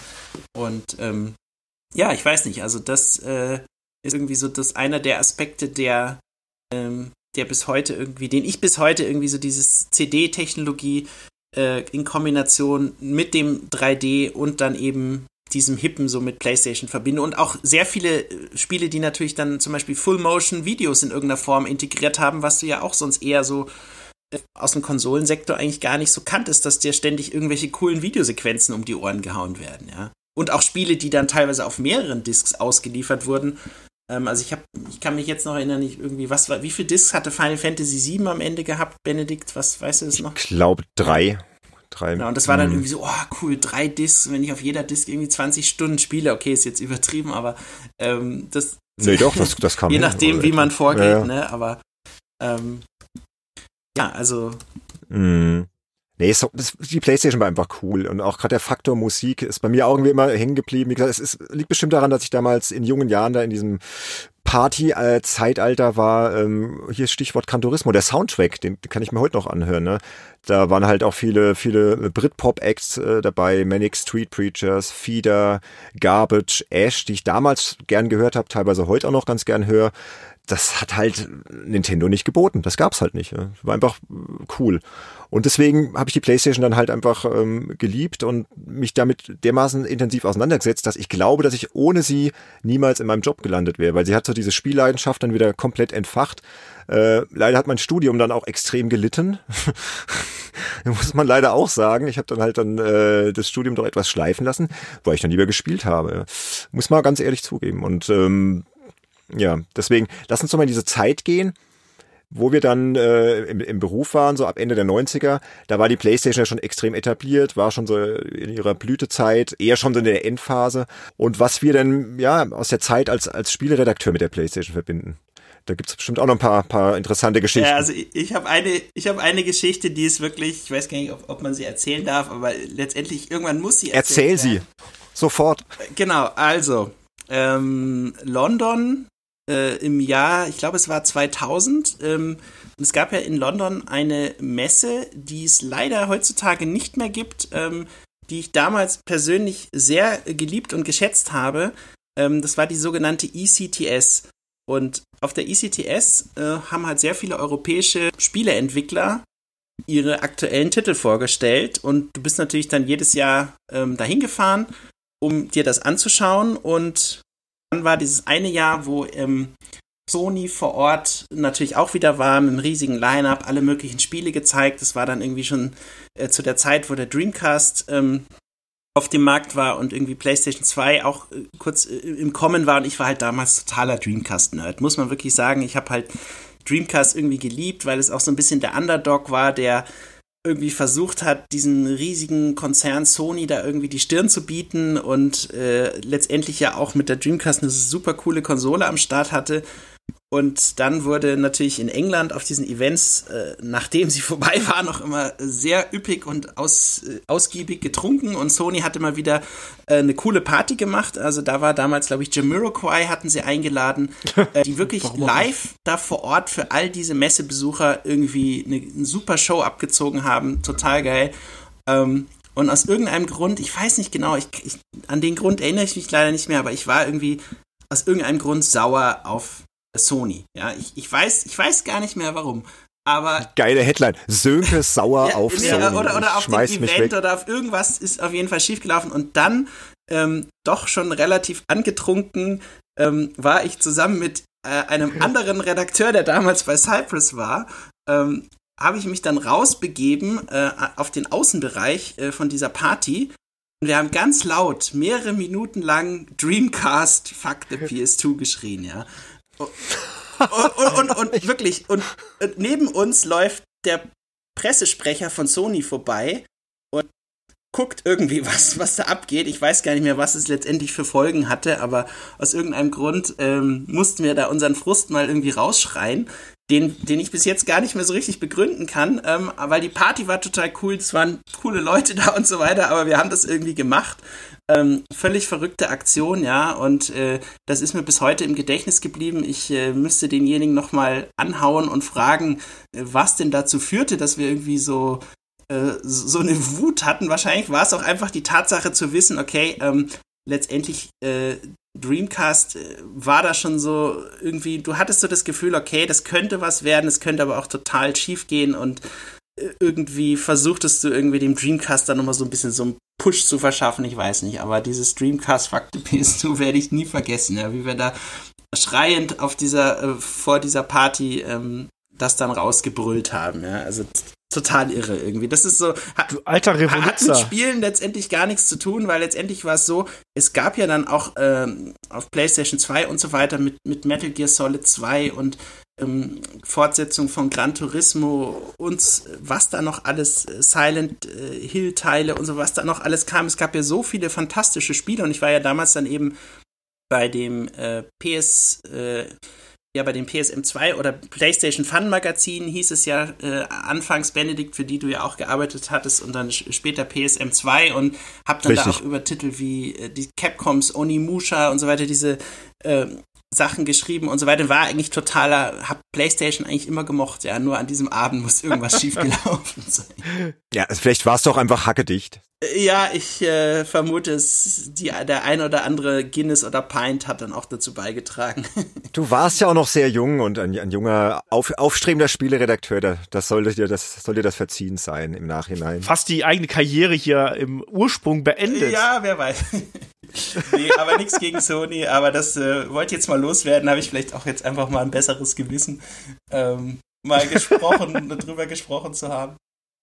Wobei man muss sagen, es, ähm, hier die Kollegen von Sega hatten auch teilweise richtig gute Events gehabt. Ähm, ich erinnere mich noch an einen, da hieß es, okay, ähm, es war, glaube ich, auch wieder in London irgendwie so ein Presseevent, da hieß es dann, ähm, jeder, der hier ist und sich ein Dreamcast-Kringel in die äh, sozusagen als Frisur rasieren lässt, nimmt an einer Verlosung teil. Und es waren natürlich nicht sonderlich viele Leute, die bereit waren, sich A, äh, den Großteil ihrer Haare abschneiden zu lassen und dann noch B, sich diesen Kringel in den Kopf rasieren zu lassen. Ich habe dann aber mitgemacht. Also ernsthaft? Ja, ja, ich war, glaube einer von 15 Leuten, die mitgemacht haben, habe aber leider nicht gewonnen. Und dann bist du mit dem Kringel nach Hause ja, genau. gefahren, ja? Be besser als ein Tattoo.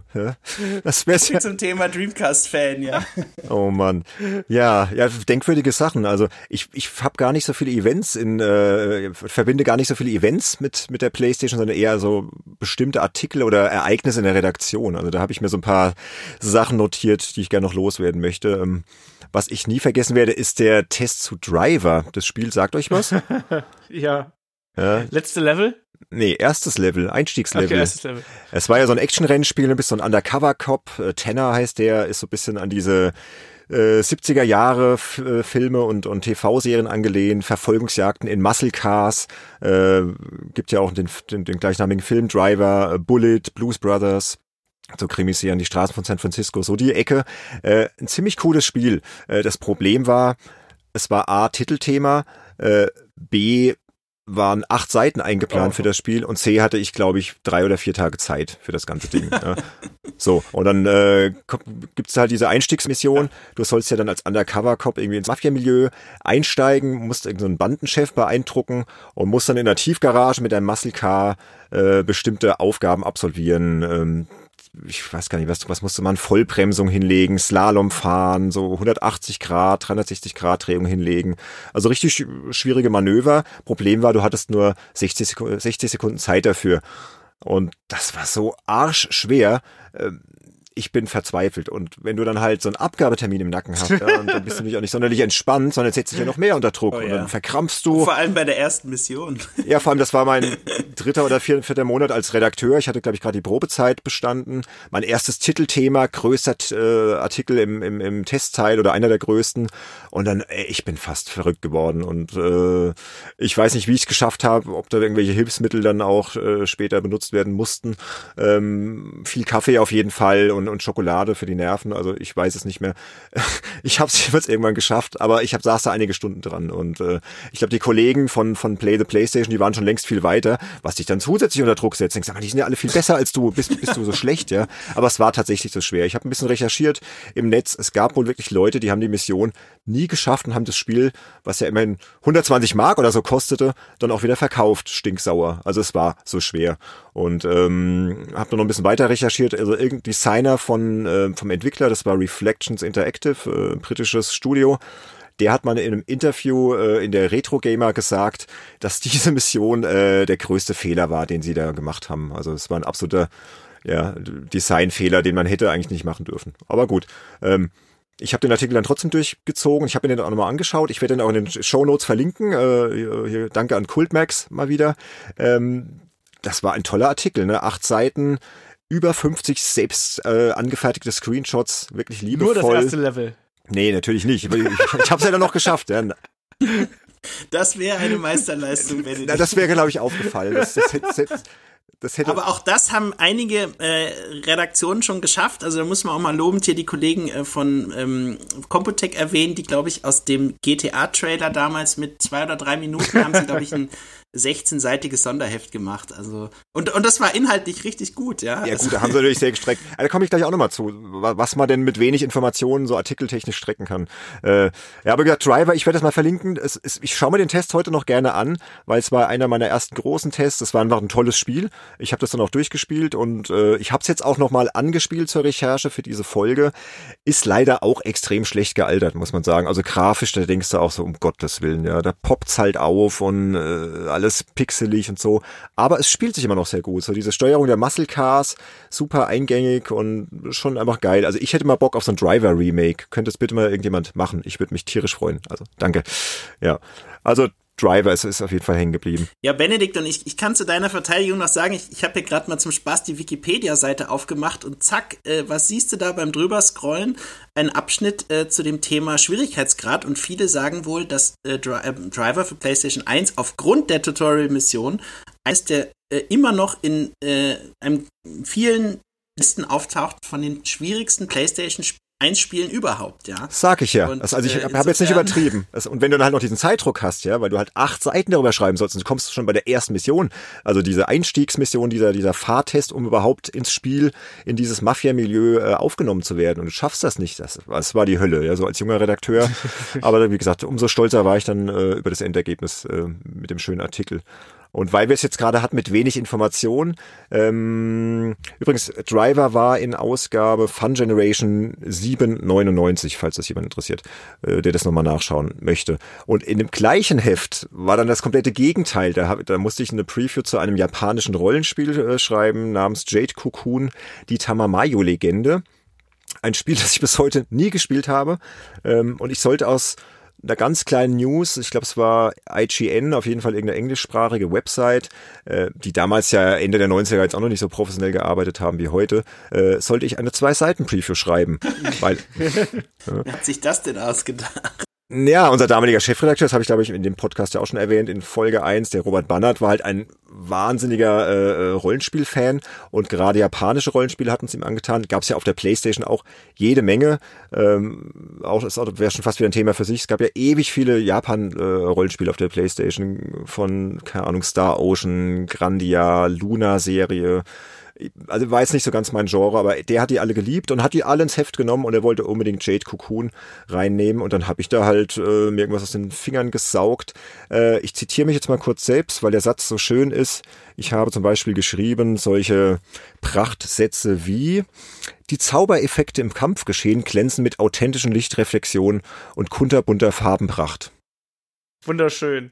Äh, sehr aussagekräftig. Ich habe mir halt die Bilder angeschaut, es war bunt, es war ja, blinkblank. und, naja, also das ist auch, auch so ein Artikel, äh, der mir irgendwie in Erinnerung geblieben ist. Und dann noch einer, der war in Ausgabe 699. Das war ein Test zu einem Tennisspiel. Anna Kurnikovas Smashcourt Tennis. Das war ja ein ganz nettes Tennisspielchen, so ein bisschen wie dieses alte Gameboy Tennis, sehr einfach. Äh, war halt von Sony, die waren äh, Publisher und, und Entwickler. Und wir haben das halt irgendwie auf einer Viertelseite abgespeist ich habe dann, glaube ich, eine 7 von 10 immerhin gegeben. Äh, habe es natürlich auch nicht so intensiv getestet wie jetzt wie so ein Driver, ist klar. Äh, jedenfalls kommt dann irgendwann ein Anruf äh, bei mir im Büro und wer ist dran? Der damalige Sony PR-Manager. Das war der Jürgen Krenz. Und der hat sich halt dann bei mir lautstark äh, beschwert, ja, über, dass ich das Spiel total verrissen hätte und was mir denn einfiele, das so äh, schlecht zu bewerten. Also wie gesagt, sieben von zehn ist ja eigentlich ganz okay und auch so der damalige Tenor war, ja, ganz nettes Spiel, aber kein Hit. Und er hat mich halt wirklich richtig runtergeputzt. Und ich war dann, wie gesagt, junger Redakteur, noch nicht lange dabei. Und dann sitzt du am Telefon und denkst, was will der jetzt von mir? Was, was soll, was sag ich jetzt? Ja, schreie ich jetzt zurück oder? Äh, ja, was hast du denn gesagt? Lege ich auf und renn weg oder was mache ich? Ich ganz ehrlich, ich weiß es nicht mehr ich glaube, ich habe mich irgendwie ganz geschickt aus der Affäre ähm, gezogen, indem ich irgendwas von Stress gefaselt habe. Und wir waren im äh, Redaktionsschluss und ja, das können wir ja gerne irgendwann nochmal in Ruhe ähm, besprechen. Irgendwie so. Ich glaube, ich habe es relativ professionell gelöst und habe ihn freundlich, aber bestimmt dann äh, abgewimmelt. Also Professionell abgewimmelt, ja? Vielleicht habe ich es auch auf den Fabian Döhler geschoben, ich weiß es nicht. Gesagt, gesagt der gesagt, das Spiel ist scheiße, gib, gib, gib sieben von zehn, machst eine Viertelseite. Ich weiß es nicht mehr. Also das war noch so ein Artikel, der ist mir auch sehr hängen geblieben. Und, äh, und noch ein letzter, Tony Hawk Skateboarding, ne? Da hat man es, glaube ich, auch schon in diesem Podcast. Das war ja so ein Spiel, was mein damaliger Chefredakteur, ich möchte ihn jetzt gar nicht schlecht wegkommen lassen, um Gottes Willen. Robert, falls du das hörst, ist halt passiert. Ne? Ich glaube, heute können wir alle drüber lachen. Er wollte das, glaube ich, auf zwei Seiten testen. Ähm, und ich habe halt das riesige Potenzial erkannt, habe gesagt, ey, oh, das müssen wir auf Minimum vier Seiten testen. Habe dann richtig dafür gekämpft, dass wir äh, dem, dem, dem Spiel mehr Heftumfang äh, widmen. Und ich glaube, ich habe es dann auf vier Seiten getestet. Das war in Ausgabe 1099, werde ich ebenfalls verlinken. Äh, und es war ja auch ein fantastisches Spiel. Zitat aus meinem Test, Tony Hawks Skateboarding ist das Tekken auf Rollen. Fand ich ein ganz schönes Zitat von mir. Ähm, Zaubereffekte äh, glänzen durch ihre Farbenpracht, nein? Nee, das habe ich jetzt nicht geschrieben. ja, ich war schon immer sehr poetisch.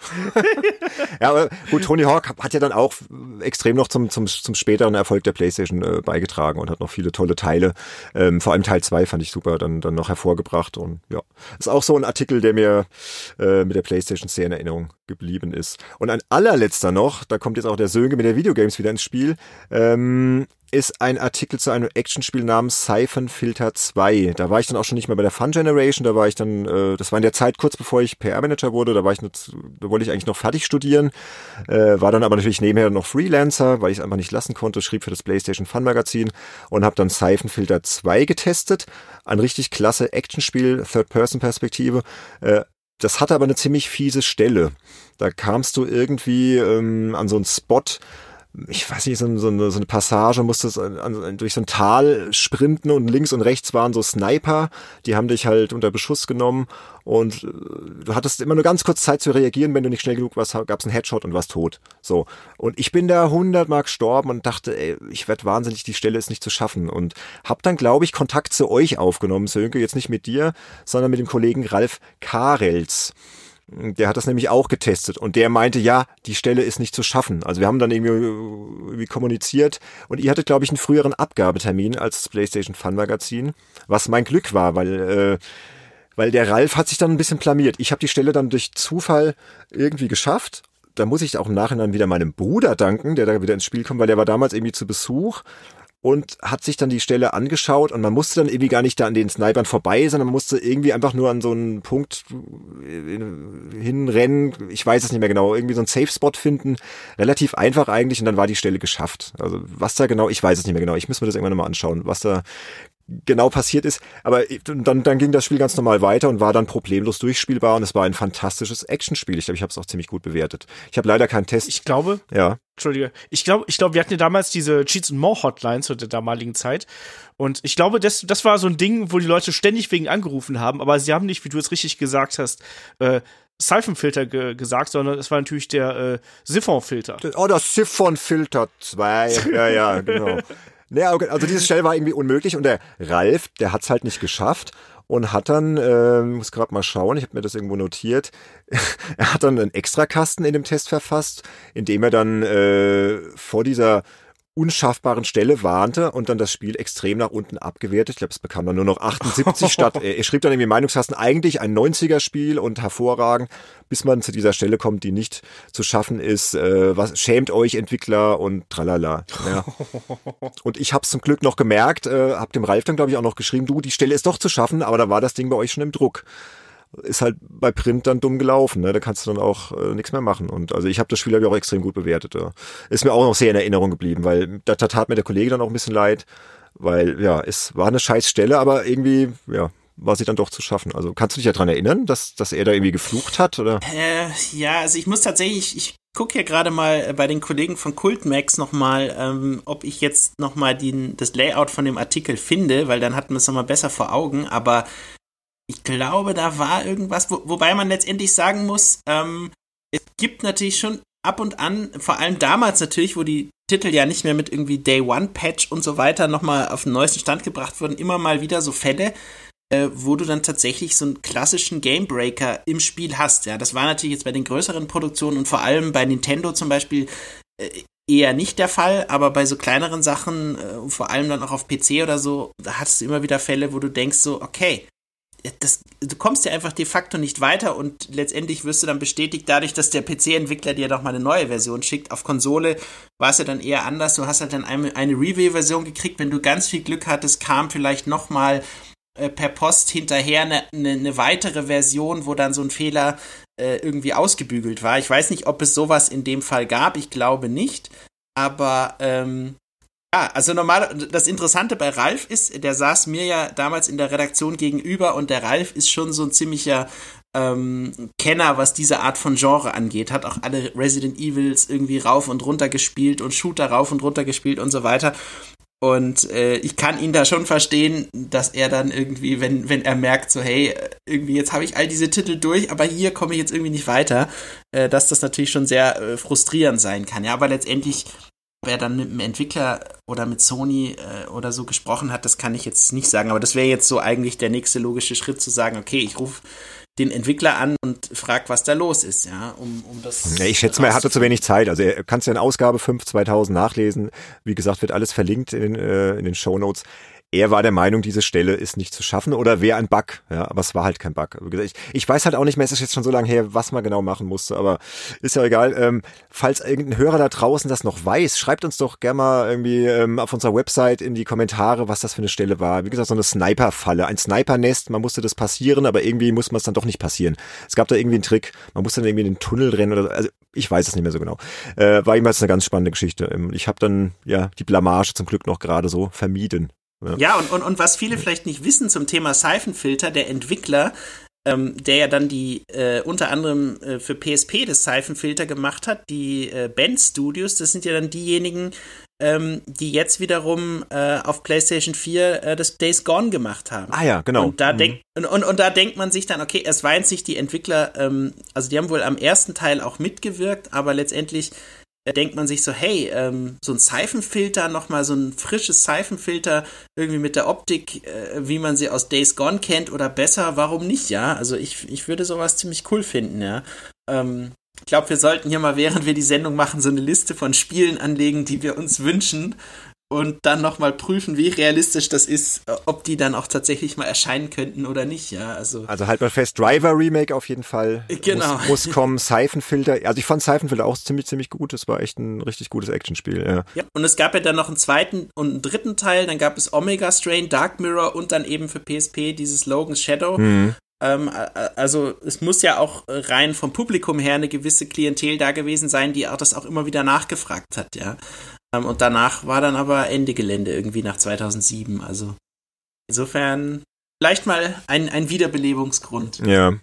ja. Habt ihr denn noch irgendwelche Artikel, Events, die euch da jetzt noch spontan einfallen? Oder waren das jetzt so die, die PlayStation-affinen äh, Geschichten, also, die euch einfallen? Ich, ich habe auch noch was. Ähm, nee, weil was ich zum Beispiel, du hast gerade Tony Hawk angesprochen, was ich ganz extrem damit verbinde, ist, dass wir damals äh, so Art, ja, in, in den Saturns, die wir gehabt haben, ähm, da gab es so Turniere, die da stattgefunden haben und da hast du quasi Tony Hawk gegeneinander gespielt und äh, man hat sich da gegeneinander gemessen. Da haben wir damals auch darüber berichtet und waren dann vor Ort und dann äh, hat man, haben dann irgendwie die anderen, also dann stand dann eine Horde Jugendliche um so zwei Stationen rum und haben dann ihre Grinds und Tricks gemacht und dann haben die irgendwann rausgefunden, dass ich so Spieleredakteur bin und dann hieß es, ja, jetzt, du, du musst jetzt auch, ne, und dann stehst du da und auf einmal gucken dir 40 Leute beim äh, Spielen zu ähm, und du hoffst nur, dass du in dem Moment wenigstens irgendwie die, keine Ahnung, 100.000 Punkte knackst, damit du nicht äh, hinter dem Ersten, der irgendwie knapp eine Million gehabt hat oder sonst irgendwas, äh, komplett abstinkst und da war ich auch wirklich mal äh, richtig nervös damals, als, als das so gewesen ist. Das war, glaube ich, auch so 2, 2, 2, 2, 1 müsste das gewesen sein, irgendwann so um Anfang des Jahres um den Dreh.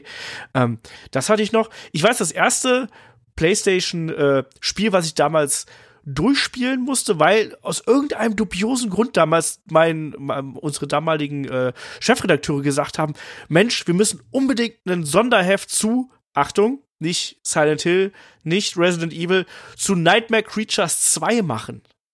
Okay. Ne, da war irgendeiner von meinen Kollegen war damals total begeistert davon und dann haben dann, während sie dann quasi, also die, die Hauptredaktion quasi allein an, an, an dem Hauptheft gearbeitet hat, haben sie zu mir gesagt, so Olaf, jetzt spiel doch mal Nightmare Creatures 2 durch. Und ich muss leider sagen, dass das Spiel halt richtig, richtig scheiße gewesen ist. Und ich habe das denen halt auch gesagt, so, Leute, ich, ich glaube nicht, dass das gut wird. Ich glaube nicht, dass sich das gut verkauft und so. Und äh, naja, die haben gesagt, ja, nee, aber das ist jetzt gemeldet und so und die Druckerei wartet schon und so, das ist jetzt gemacht, ne? Wir müssen so und so viel Sonderhefte im Jahr machen. Na gut, dann haben wir halt einen Special mit zu äh, Nightmare Creatures gemacht, was äh, auch wirklich sehr bescheidene Kritiken bekommen hat, wenn man sich da so mal den Schnitt anschaut. Also äh, ja, weiß ich nicht, also die PlayStation-Version hat eine 5.3 auf GameSpot bekommen, nur mal so als Beispiel. Und auf äh, Game Informer auch nur eine 5,2, also insgesamt auch nur einen Durchschnitt von äh, 64 Prozent auf der äh, Dreamcast. Ich sag mal, mutig. Und ansonsten meine PlayStation-Erinnerungen sind vor allem diese ominösen Cheats and More Hotline-Anrufe. Also Silent Hill, das Klavierrätsel, tausendfach Ähm, aber Silent Hill haben wir eh, Gott, noch vergessen, ein tolles Spiel. Ja, das mhm. Klavierrätsel hat mich bis in die Nächte verfolgt. Ja, stimmt. Ja. ja. Weil das haben so viele Leute einfach nicht geschnallt, wie man da die Tasten, wie man die Tipps rauskriegen muss und sowas. Ähm, und dann, und dann äh, für uns immer der, der Dauerbrenner war ähm, International Superstar Soccer. Das war so für mich das Spiel, was mich dann hinterher natürlich auch an PES reingeführt hat. Ähm, da hatten wir auch einen, äh, haben wir zwischen den Produktionen haben wir dann auch äh, so ein äh, ISS Pokal gehabt, der aus einer Klopapierrolle bestand mit einer Skeletthand-Wasserpistole irgendwie und der wurde dann immer rumgereicht, wer, je nachdem, wer gerade den Pokal gewonnen hat. Also wir hatten nicht so viel zu tun manchmal. Oh ja, offenbar. Also du meinst dieses äh, ISS Pro Evolution, ne? Das war ja das erste genau, genau. PES eigentlich, also der PES-Vorläufer äh, für die Playstation. Ja, das habe ich damals auch getestet. Das hat mich auch ziemlich geflasht. Also das war ein richtig gutes Fußballspiel, ja. Hat dann auch zum ersten Mal so ein bisschen gegen FIFA an, angestunken, kann man sagen. Ne? So das erste Spiel, was dann gezeigt hat, okay, es geht auch anders, geht viel realistischer auch. Genau. Und, ja, schönes Spiel. Das hat man da relativ schnell gemerkt. Das war, ich, ich weiß, dass ich damals so, ja, ich war ein ein FIFA-Kind eigentlich vom PC her. Und ich habe dann zum ersten Mal was anderes gespielt und bin am Anfang überhaupt nicht damit klargekommen, habe so 70 Partien hintereinander irgendwie zu null verloren, aber ich habe halt gemerkt, so, irgendwas ist da geil dran ne? und habe mich dann da reingebissen. Und dann war ich irgendwann so gut, dass die anderen nur noch 70-0 gegen mich verloren haben. Also das war dann, irgendwann ist dann so dieser äh, das Kräfteverhältnis ist 70-0, da jetzt übertreibst nee, du ein weißt, bisschen. Was ich meine. Also irgendwann ja, ja. hatte ich dann halt den Bogen raus und wusste, wie ich das spielen musste und dann äh, äh, hat sich auf einmal die Kräfteverhältnisse so ein bisschen äh, geändert und äh, dann war ich der der Beste in der Redaktion und äh, dann ging das eben auch bei mit Pro Evolution Soccer so weiter und ja, das war eben auch so, so ein Ding. Ich war ja immer sehr sportspielaffin und das äh, gehörte eben auch dazu und gerade die PlayStation hatte viele tolle äh, Sportspiele, Fun-Sportspiele, die es dann ja im späteren Verlauf jetzt heutzutage ja relativ wenig auch noch gibt, muss man sagen. Ne? Also das ist ja alles so ein bisschen ausgestorben und auch diese mutigen Spiele, die war, die, es damals gegeben hat. Äh, ähm, ja, äh, Whip Ribbon oder sowas. Ja, genau. Oder dieses, dieses äh, BMX-Spiel, wie hieß denn das? Da gab es noch ein BMX-Spiel, Dave Mirror oder so, BMX-Style, ja. mit Hoffman.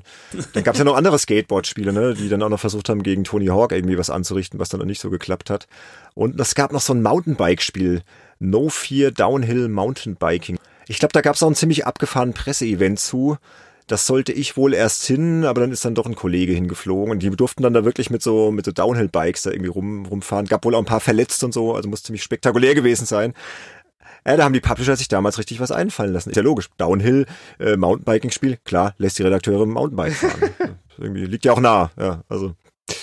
Ja. Würde man heute auch nicht mehr machen. Ich weiß noch ein Event, äh, auch zum Thema PlayStation. Letztendlich äh, ging das in erster Linie um die enge Kooperation äh, zwischen damals Konami und Sony. Also letztendlich war es ja so, dass doch sehr, sehr viele Konami-Titel äh, hauptsächlich oder vor allem auch immer zuerst auf Sony-Konsolen äh, oder häufig auf, zuerst auf Sony-Konsolen erschienen sind. Und da gab es ein Event ähm, in Cannes, ähm, wo dann alle dorthin geflogen wurden und dann wurden eben verschiedene äh, Sony-Titel damals gezeigt. Ich glaube, äh, Metal Gear 2 und irgendwie ein damals aktueller Silent Hill Teil und so weiter. Und als Rahmenprogramm gab es dann abends irgendwie so eine Schifffahrt im Hafen, ähm, wo man dann irgendwie mit Kojima am Abend äh, am Tisch saß und mit ihm da Abend gegessen hat. Also es war als, als solche schon mal super interessant, vor allem wenn er dann äh, auch irgendwie anfing so zu erzählen. Und äh, dann gab es aber nebenbei noch so eine Klettertour was die jetzt genau mit den Konami-Spielen zu tun hatte, weiß ich nicht mehr. Ich weiß nur, dass ein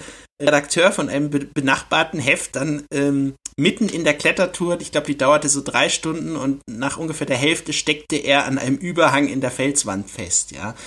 Und spätestens da muss dem Publisher klar geworden sein, dass das vielleicht doch nicht so eine gute Idee war, ähm, Leute, die jetzt da nicht äh, so trainiert sind, auf solche Events dann da irgendwie in die Felswände zu schicken. Und dann kamen irgendwie zwei von diesen äh, ja, Leuten, die die Tour mit betreut haben und mussten ihn dann irgendwie abseilen und so weiter. Also wie ihr sagt, also ziemlich verrückte Events, die da so um die Spiele herum veranstaltet wurden, um da entsprechend irgendwie Aufmerksamkeit zu generieren. Ja, was man heute ja oft über äh, irgendwelche verrückten YouTube-Trailer oder irgendwelche äh, Kooperationen mit Let's Playern oder was auch immer dann eher wahrscheinlich bewerkstelligen würde, ja. Ja, und die good old Event Days zu PlayStation-Zeiten. Ähm, ja, zu den Events wollen wir ja auch mal irgendwann noch eine Folge machen, was, was wir da noch, also die verrücktesten Events, das ist auf jeden Fall noch äh, auf der Themenliste Definitiv. drauf. Also, also was ich noch mit dem Thema PlayStation verbinde, es hat allerdings äh, ist jetzt eher so eine persönliche Erfahrung, die dann auch relativ schmerzhaft war. Äh, zwar ähm, das, die PlayStation Vita, ich hatte sie mir damals aus Japan importiert, zusammen mit Uncharted Golden Abyss.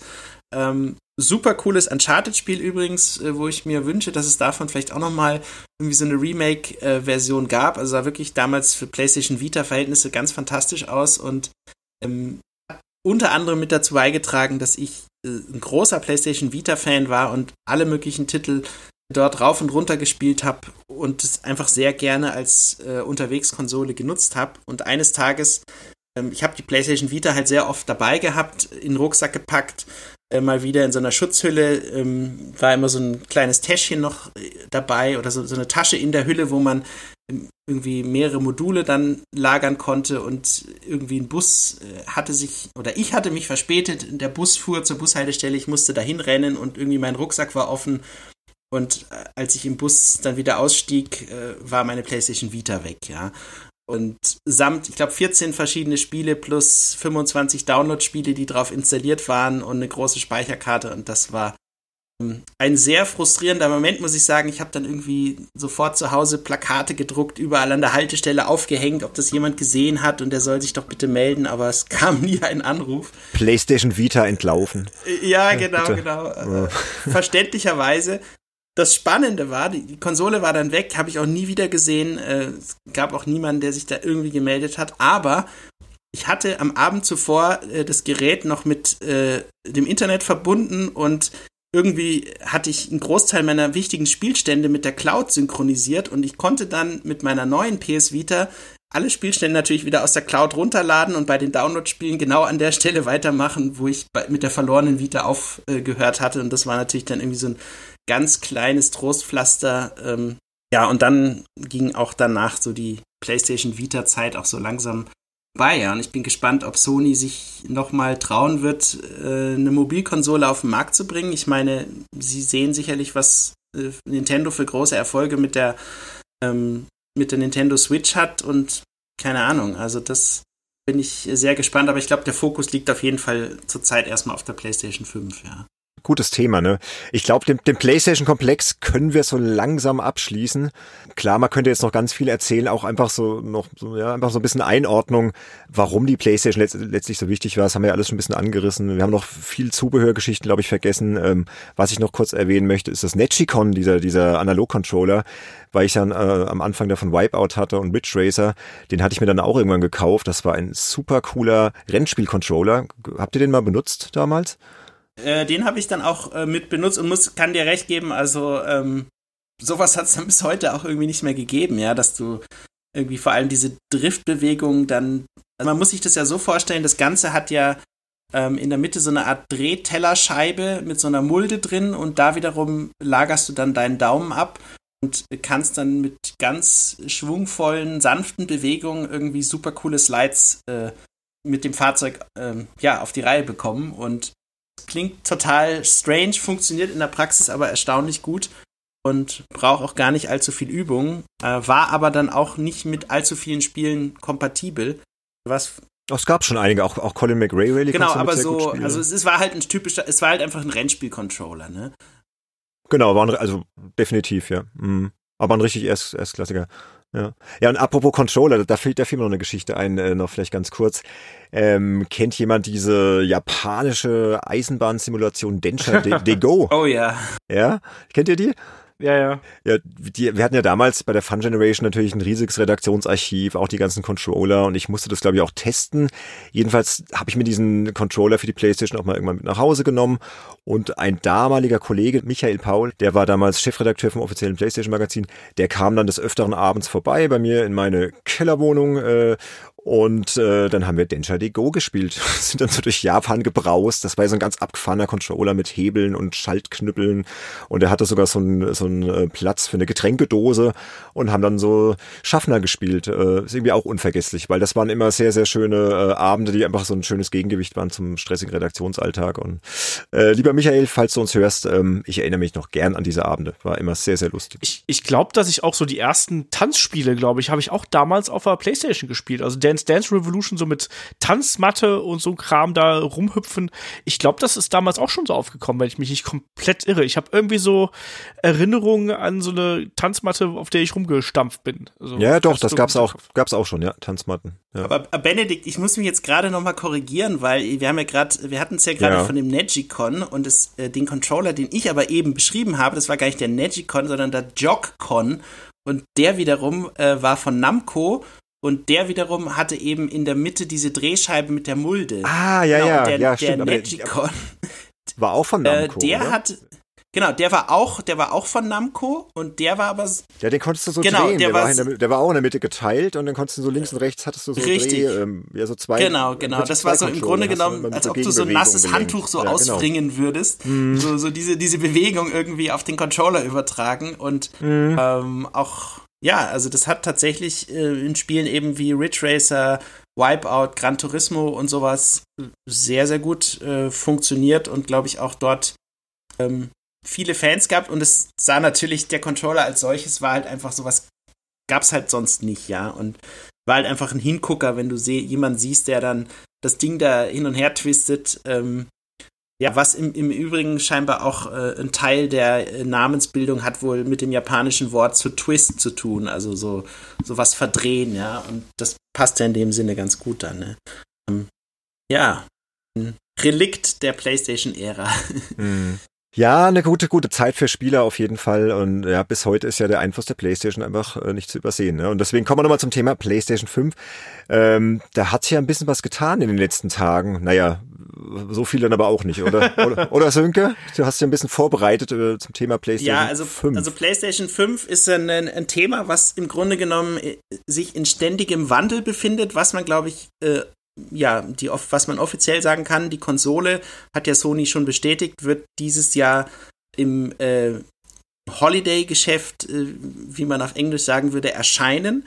Ähm, mein persönlicher Tipp ist, wenn man sich die Release-Daten vorangegangener PlayStation-Konsolen anschaut, dann wird man feststellen, dass ein Großteil äh, der PlayStation-Systeme stets im äh, November erschienen sind. Ähm, das würde also bedeuten, dass die PlayStation 5, zumal man dort dann eben auch so Dinge wie äh, ja, bevorstehender Black Friday und all so Dinge, das, das steht dann noch bevor, wenn man den Termin im, im November entsprechend korrekt wählt. Ähm, dann würde es, würde vieles dafür sprechen, dass die PlayStation Mitte November äh, in den USA erscheint und zeitnah dann auch hoffentlich oder vielleicht sogar zeitgleich äh, in Europa und natürlich äh, Japan sowieso. Ähm, man kann auch mittlerweile sagen, das Logo der PlayStation 5 hat Sony jetzt im Rahmen der EC, äh, Quatsch, der CES in Las Vegas bestätigt. Also kann man einfach mal PS5-Logo eingeben und dann äh, bei Google oder anderen Suchmaschinen, dann wird man es sofort finden. Im Grunde genommen hast du links wieder in schwarz dieses klassische PlayStation-Symbol, wie du es ja auch von der PlayStation 1 und weiteren PlayStations kennst und dahinter dann eben PS und einfach 5 mit einer sehr Sony-typischen Schrift.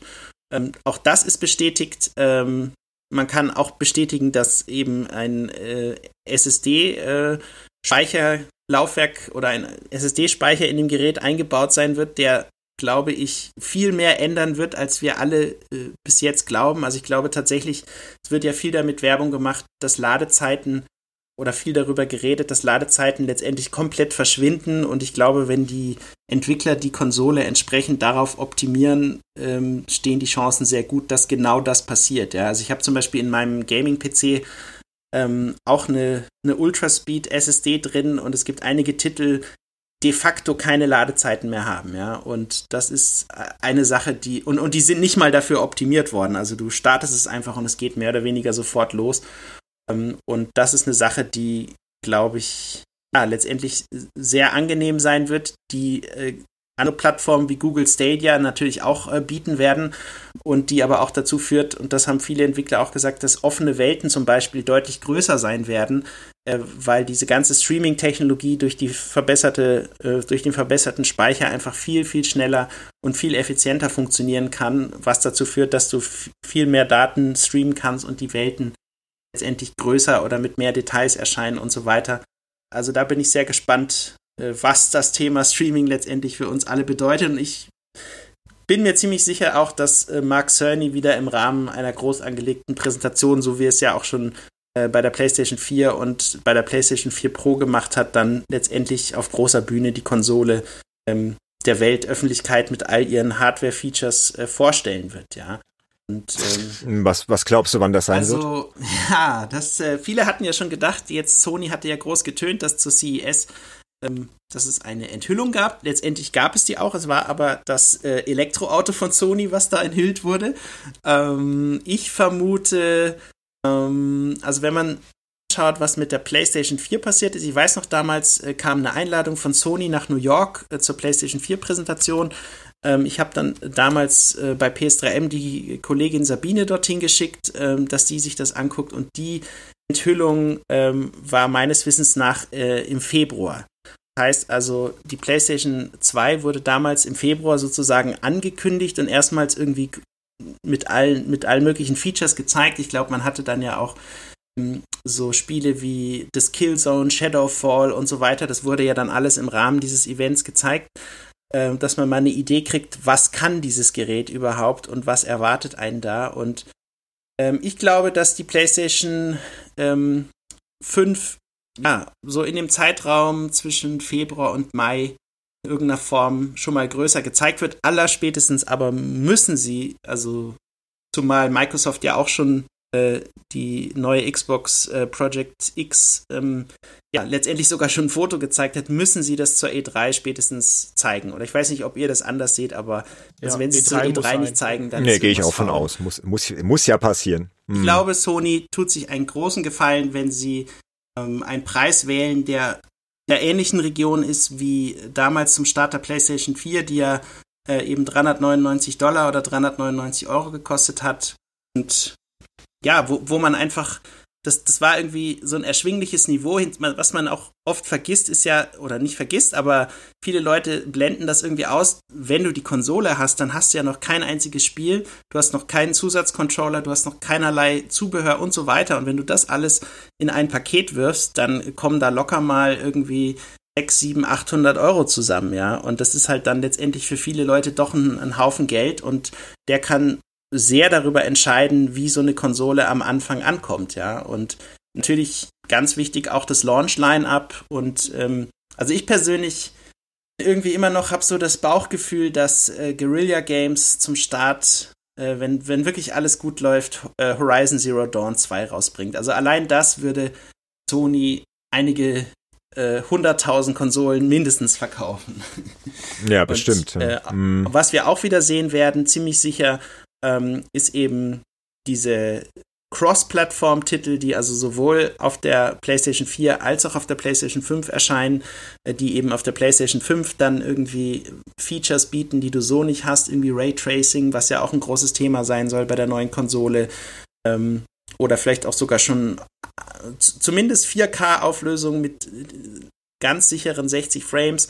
Ähm, aber dass du vielleicht auch einfach so einen Titel äh, dann einmal kaufst, aber dann letztendlich auf beiden Geräten äh, verwenden kannst. Ja, und natürlich auch das Thema Abwärtskompatibilität ist, glaube ich, auch ganz wichtig.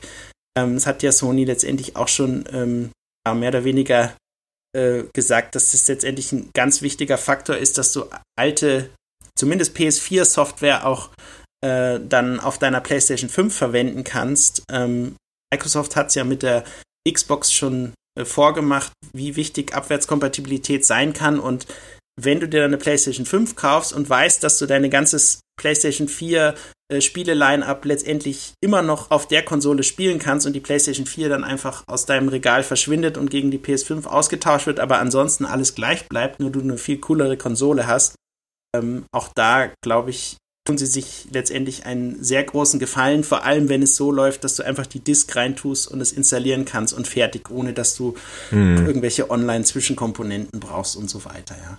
Ähm, ja, ich weiß nicht. Also ich glaube, die Leute, äh, hinzu kommt, dass Sony einfach mit der PlayStation 4 im Speziellen bewiesen hat, dass sie äh, sehr, sehr gut darin sind, äh, exklusive Spielemarken ähm, ja, in, in sehr hoher Qualität auf den äh, zu veröffentlichen. Also siehe Spider-Man, siehe äh, okay, Days Gone ist jetzt vielleicht nicht qualitativ der allerhöchstwertigste Titel, aber es gibt viele Days Gone-Fans da draußen, es gibt aber auch viele Uncharted-Fans da draußen, es gibt viele Leute, die Horizon, Zero Dawn mögen und so weiter. Und das sind alles Spiele, die du nur auf der Playstation spielen kannst. Und Sony hat einfach diesen Exklusivspiele-Trumpf auf der Playstation grandios ausgespielt, während Microsoft zwar auch diverse Sachen hatte, die aber im Vergleich zur PlayStation letztendlich verblasst sind, ja, ähm, würde ich mal sagen. Und letztendlich auch oft immer das Gleiche waren, äh, Gears of War, äh, Forza und so weiter.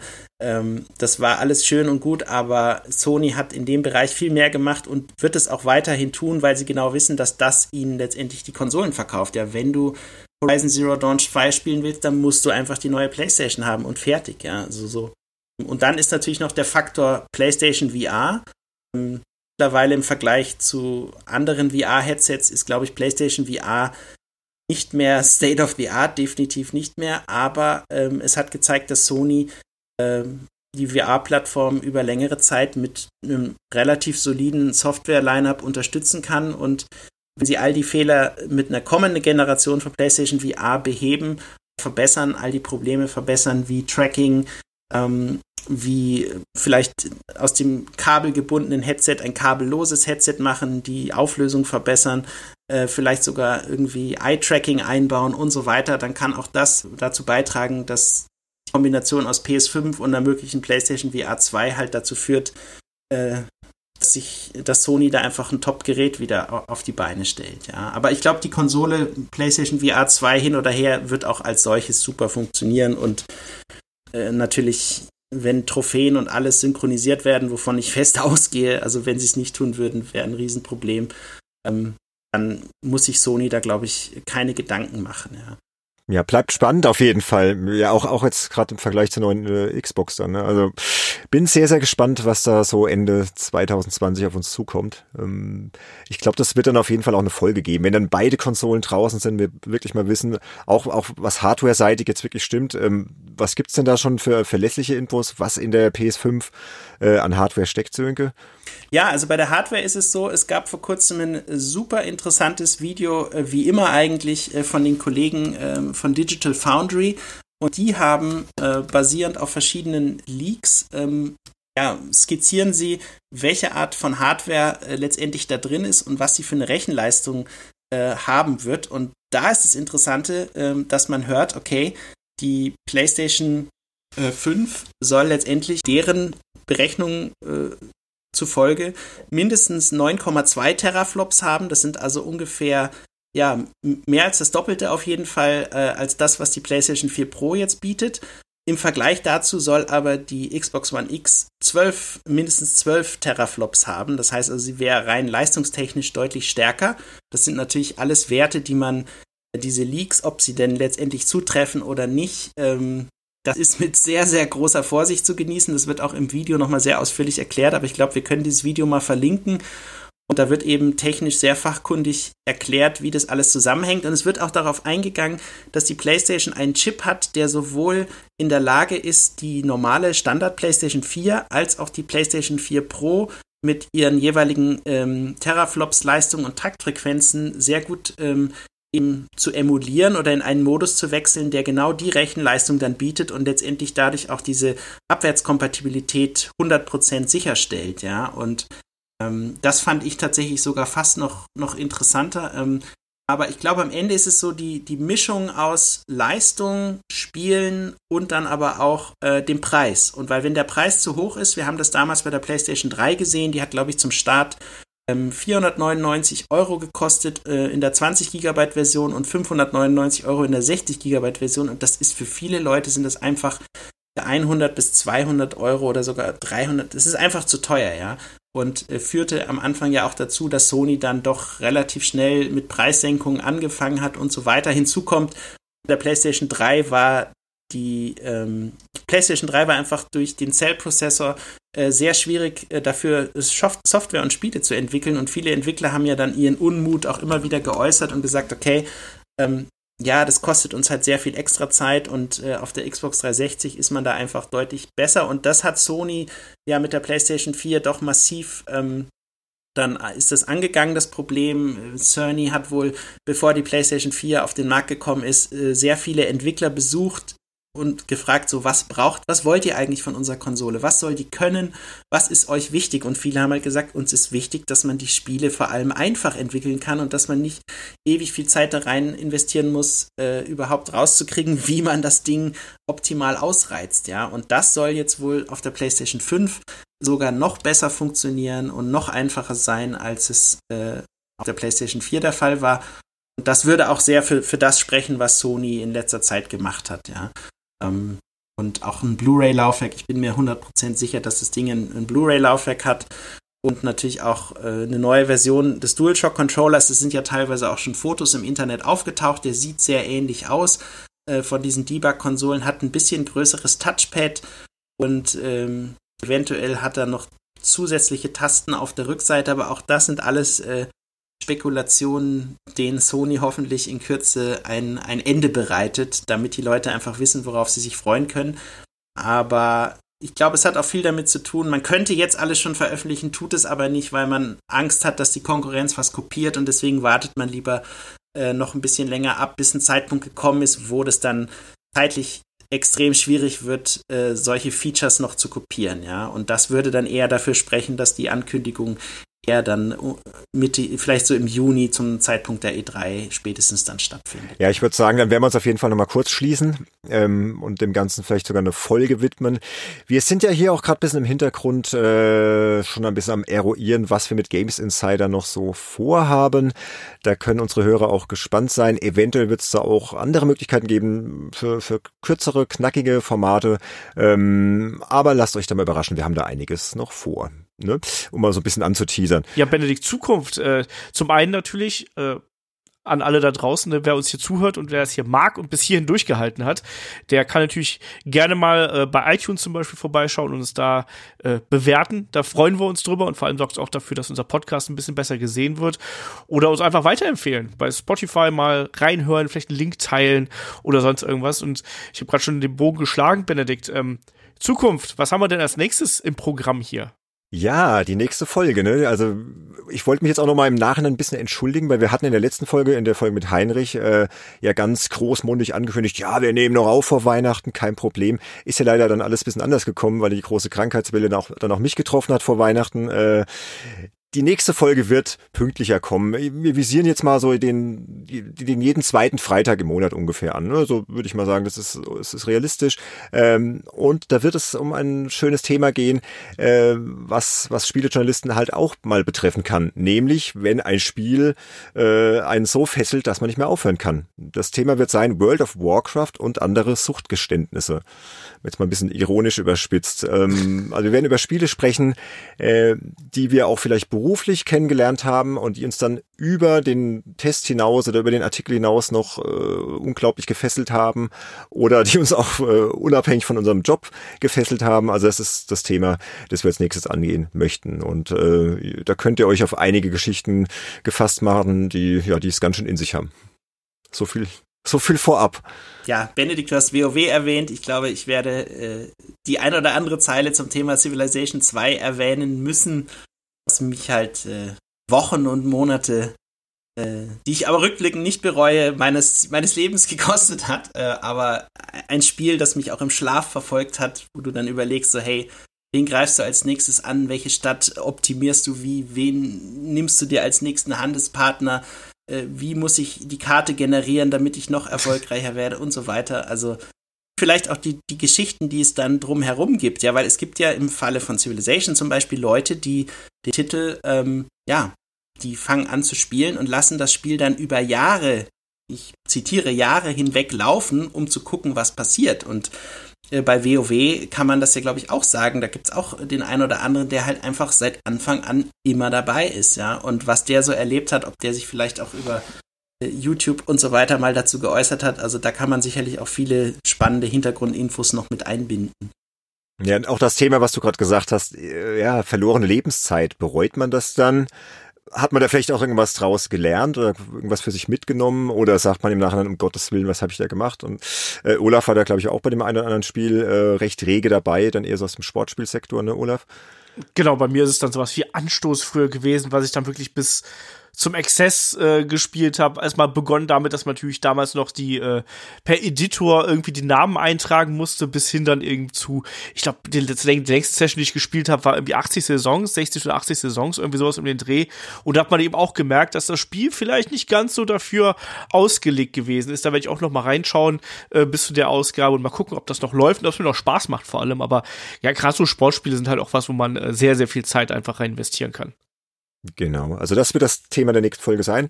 Ähm, könnt ihr euch schon drauf freuen. Ähm, ansonsten, Olaf hat ja schon gesagt, äh, macht uns berühmt, äh, verbreitet uns. Mach uns berühmt. Besucht unsere Website spielejournalist.de. Dort könnt ihr auch gerne kommentieren unter der jeweiligen Folge. Ihr könnt uns gerne auch äh, auf Social Media kontaktieren, Facebook, Twitter, Instagram. Wir sind da überall am Start. Ähm, wir haben auch einige nette Leserbriefe per E-Mail schon bekommen. Äh, wollte ich mich auch mal bedanken. Ähm, wir haben auch schon einige Unterstützer bekommen, die uns uns tatsächlich per PayPal äh, mit Geld äh, beschert haben. Also das war schon ganz großartig. Äh, und wer uns auch unterstützen will, in welcher Form auch immer, findet da auf unserer Webseite Hinweise, wie er das tun kann. Wir haben auch einen äh, Affiliate-Link bei Amazon. Äh, da kann man auch einfach, einfach Sachen bestellen und äh, wir profitieren dann so ein bisschen mit ein paar Cent pro Bestellung äh, für, für eine Provision. Ähm, also ihr könnt uns gerne unterstützen, weil wir wollen dieses Projekt auf jeden Fall noch äh, professioneller machen und noch motivierter vorantreiben und vor allem regelmäßig regelmäßiger. Das ist ja ein bisschen gerade das Problem, weil wir das halt alles hier zeitlich sehr knapp neben unserem äh, Job ähm, auf die Reihe kriegen müssen. Doch da sind wir guter Dinge, dass wir das schaffen werden. Gut, dann wäre jetzt eigentlich alles gesagt soweit. Mir bleibt nur noch, mich bei euch fürs Zuhören zu bedanken. Ich hoffe, ihr hattet viel Spaß mit der Folge. Vielleicht animiert ihr euch ja auch mal dazu, eure alte Playstation mal wieder zu entstauben, den ein oder anderen Klassiker mal wieder auszuprobieren und zu schauen, wie gut euer Lieblingsspiel gealtert äh, ja, oder auch vielleicht nicht gealtert ist.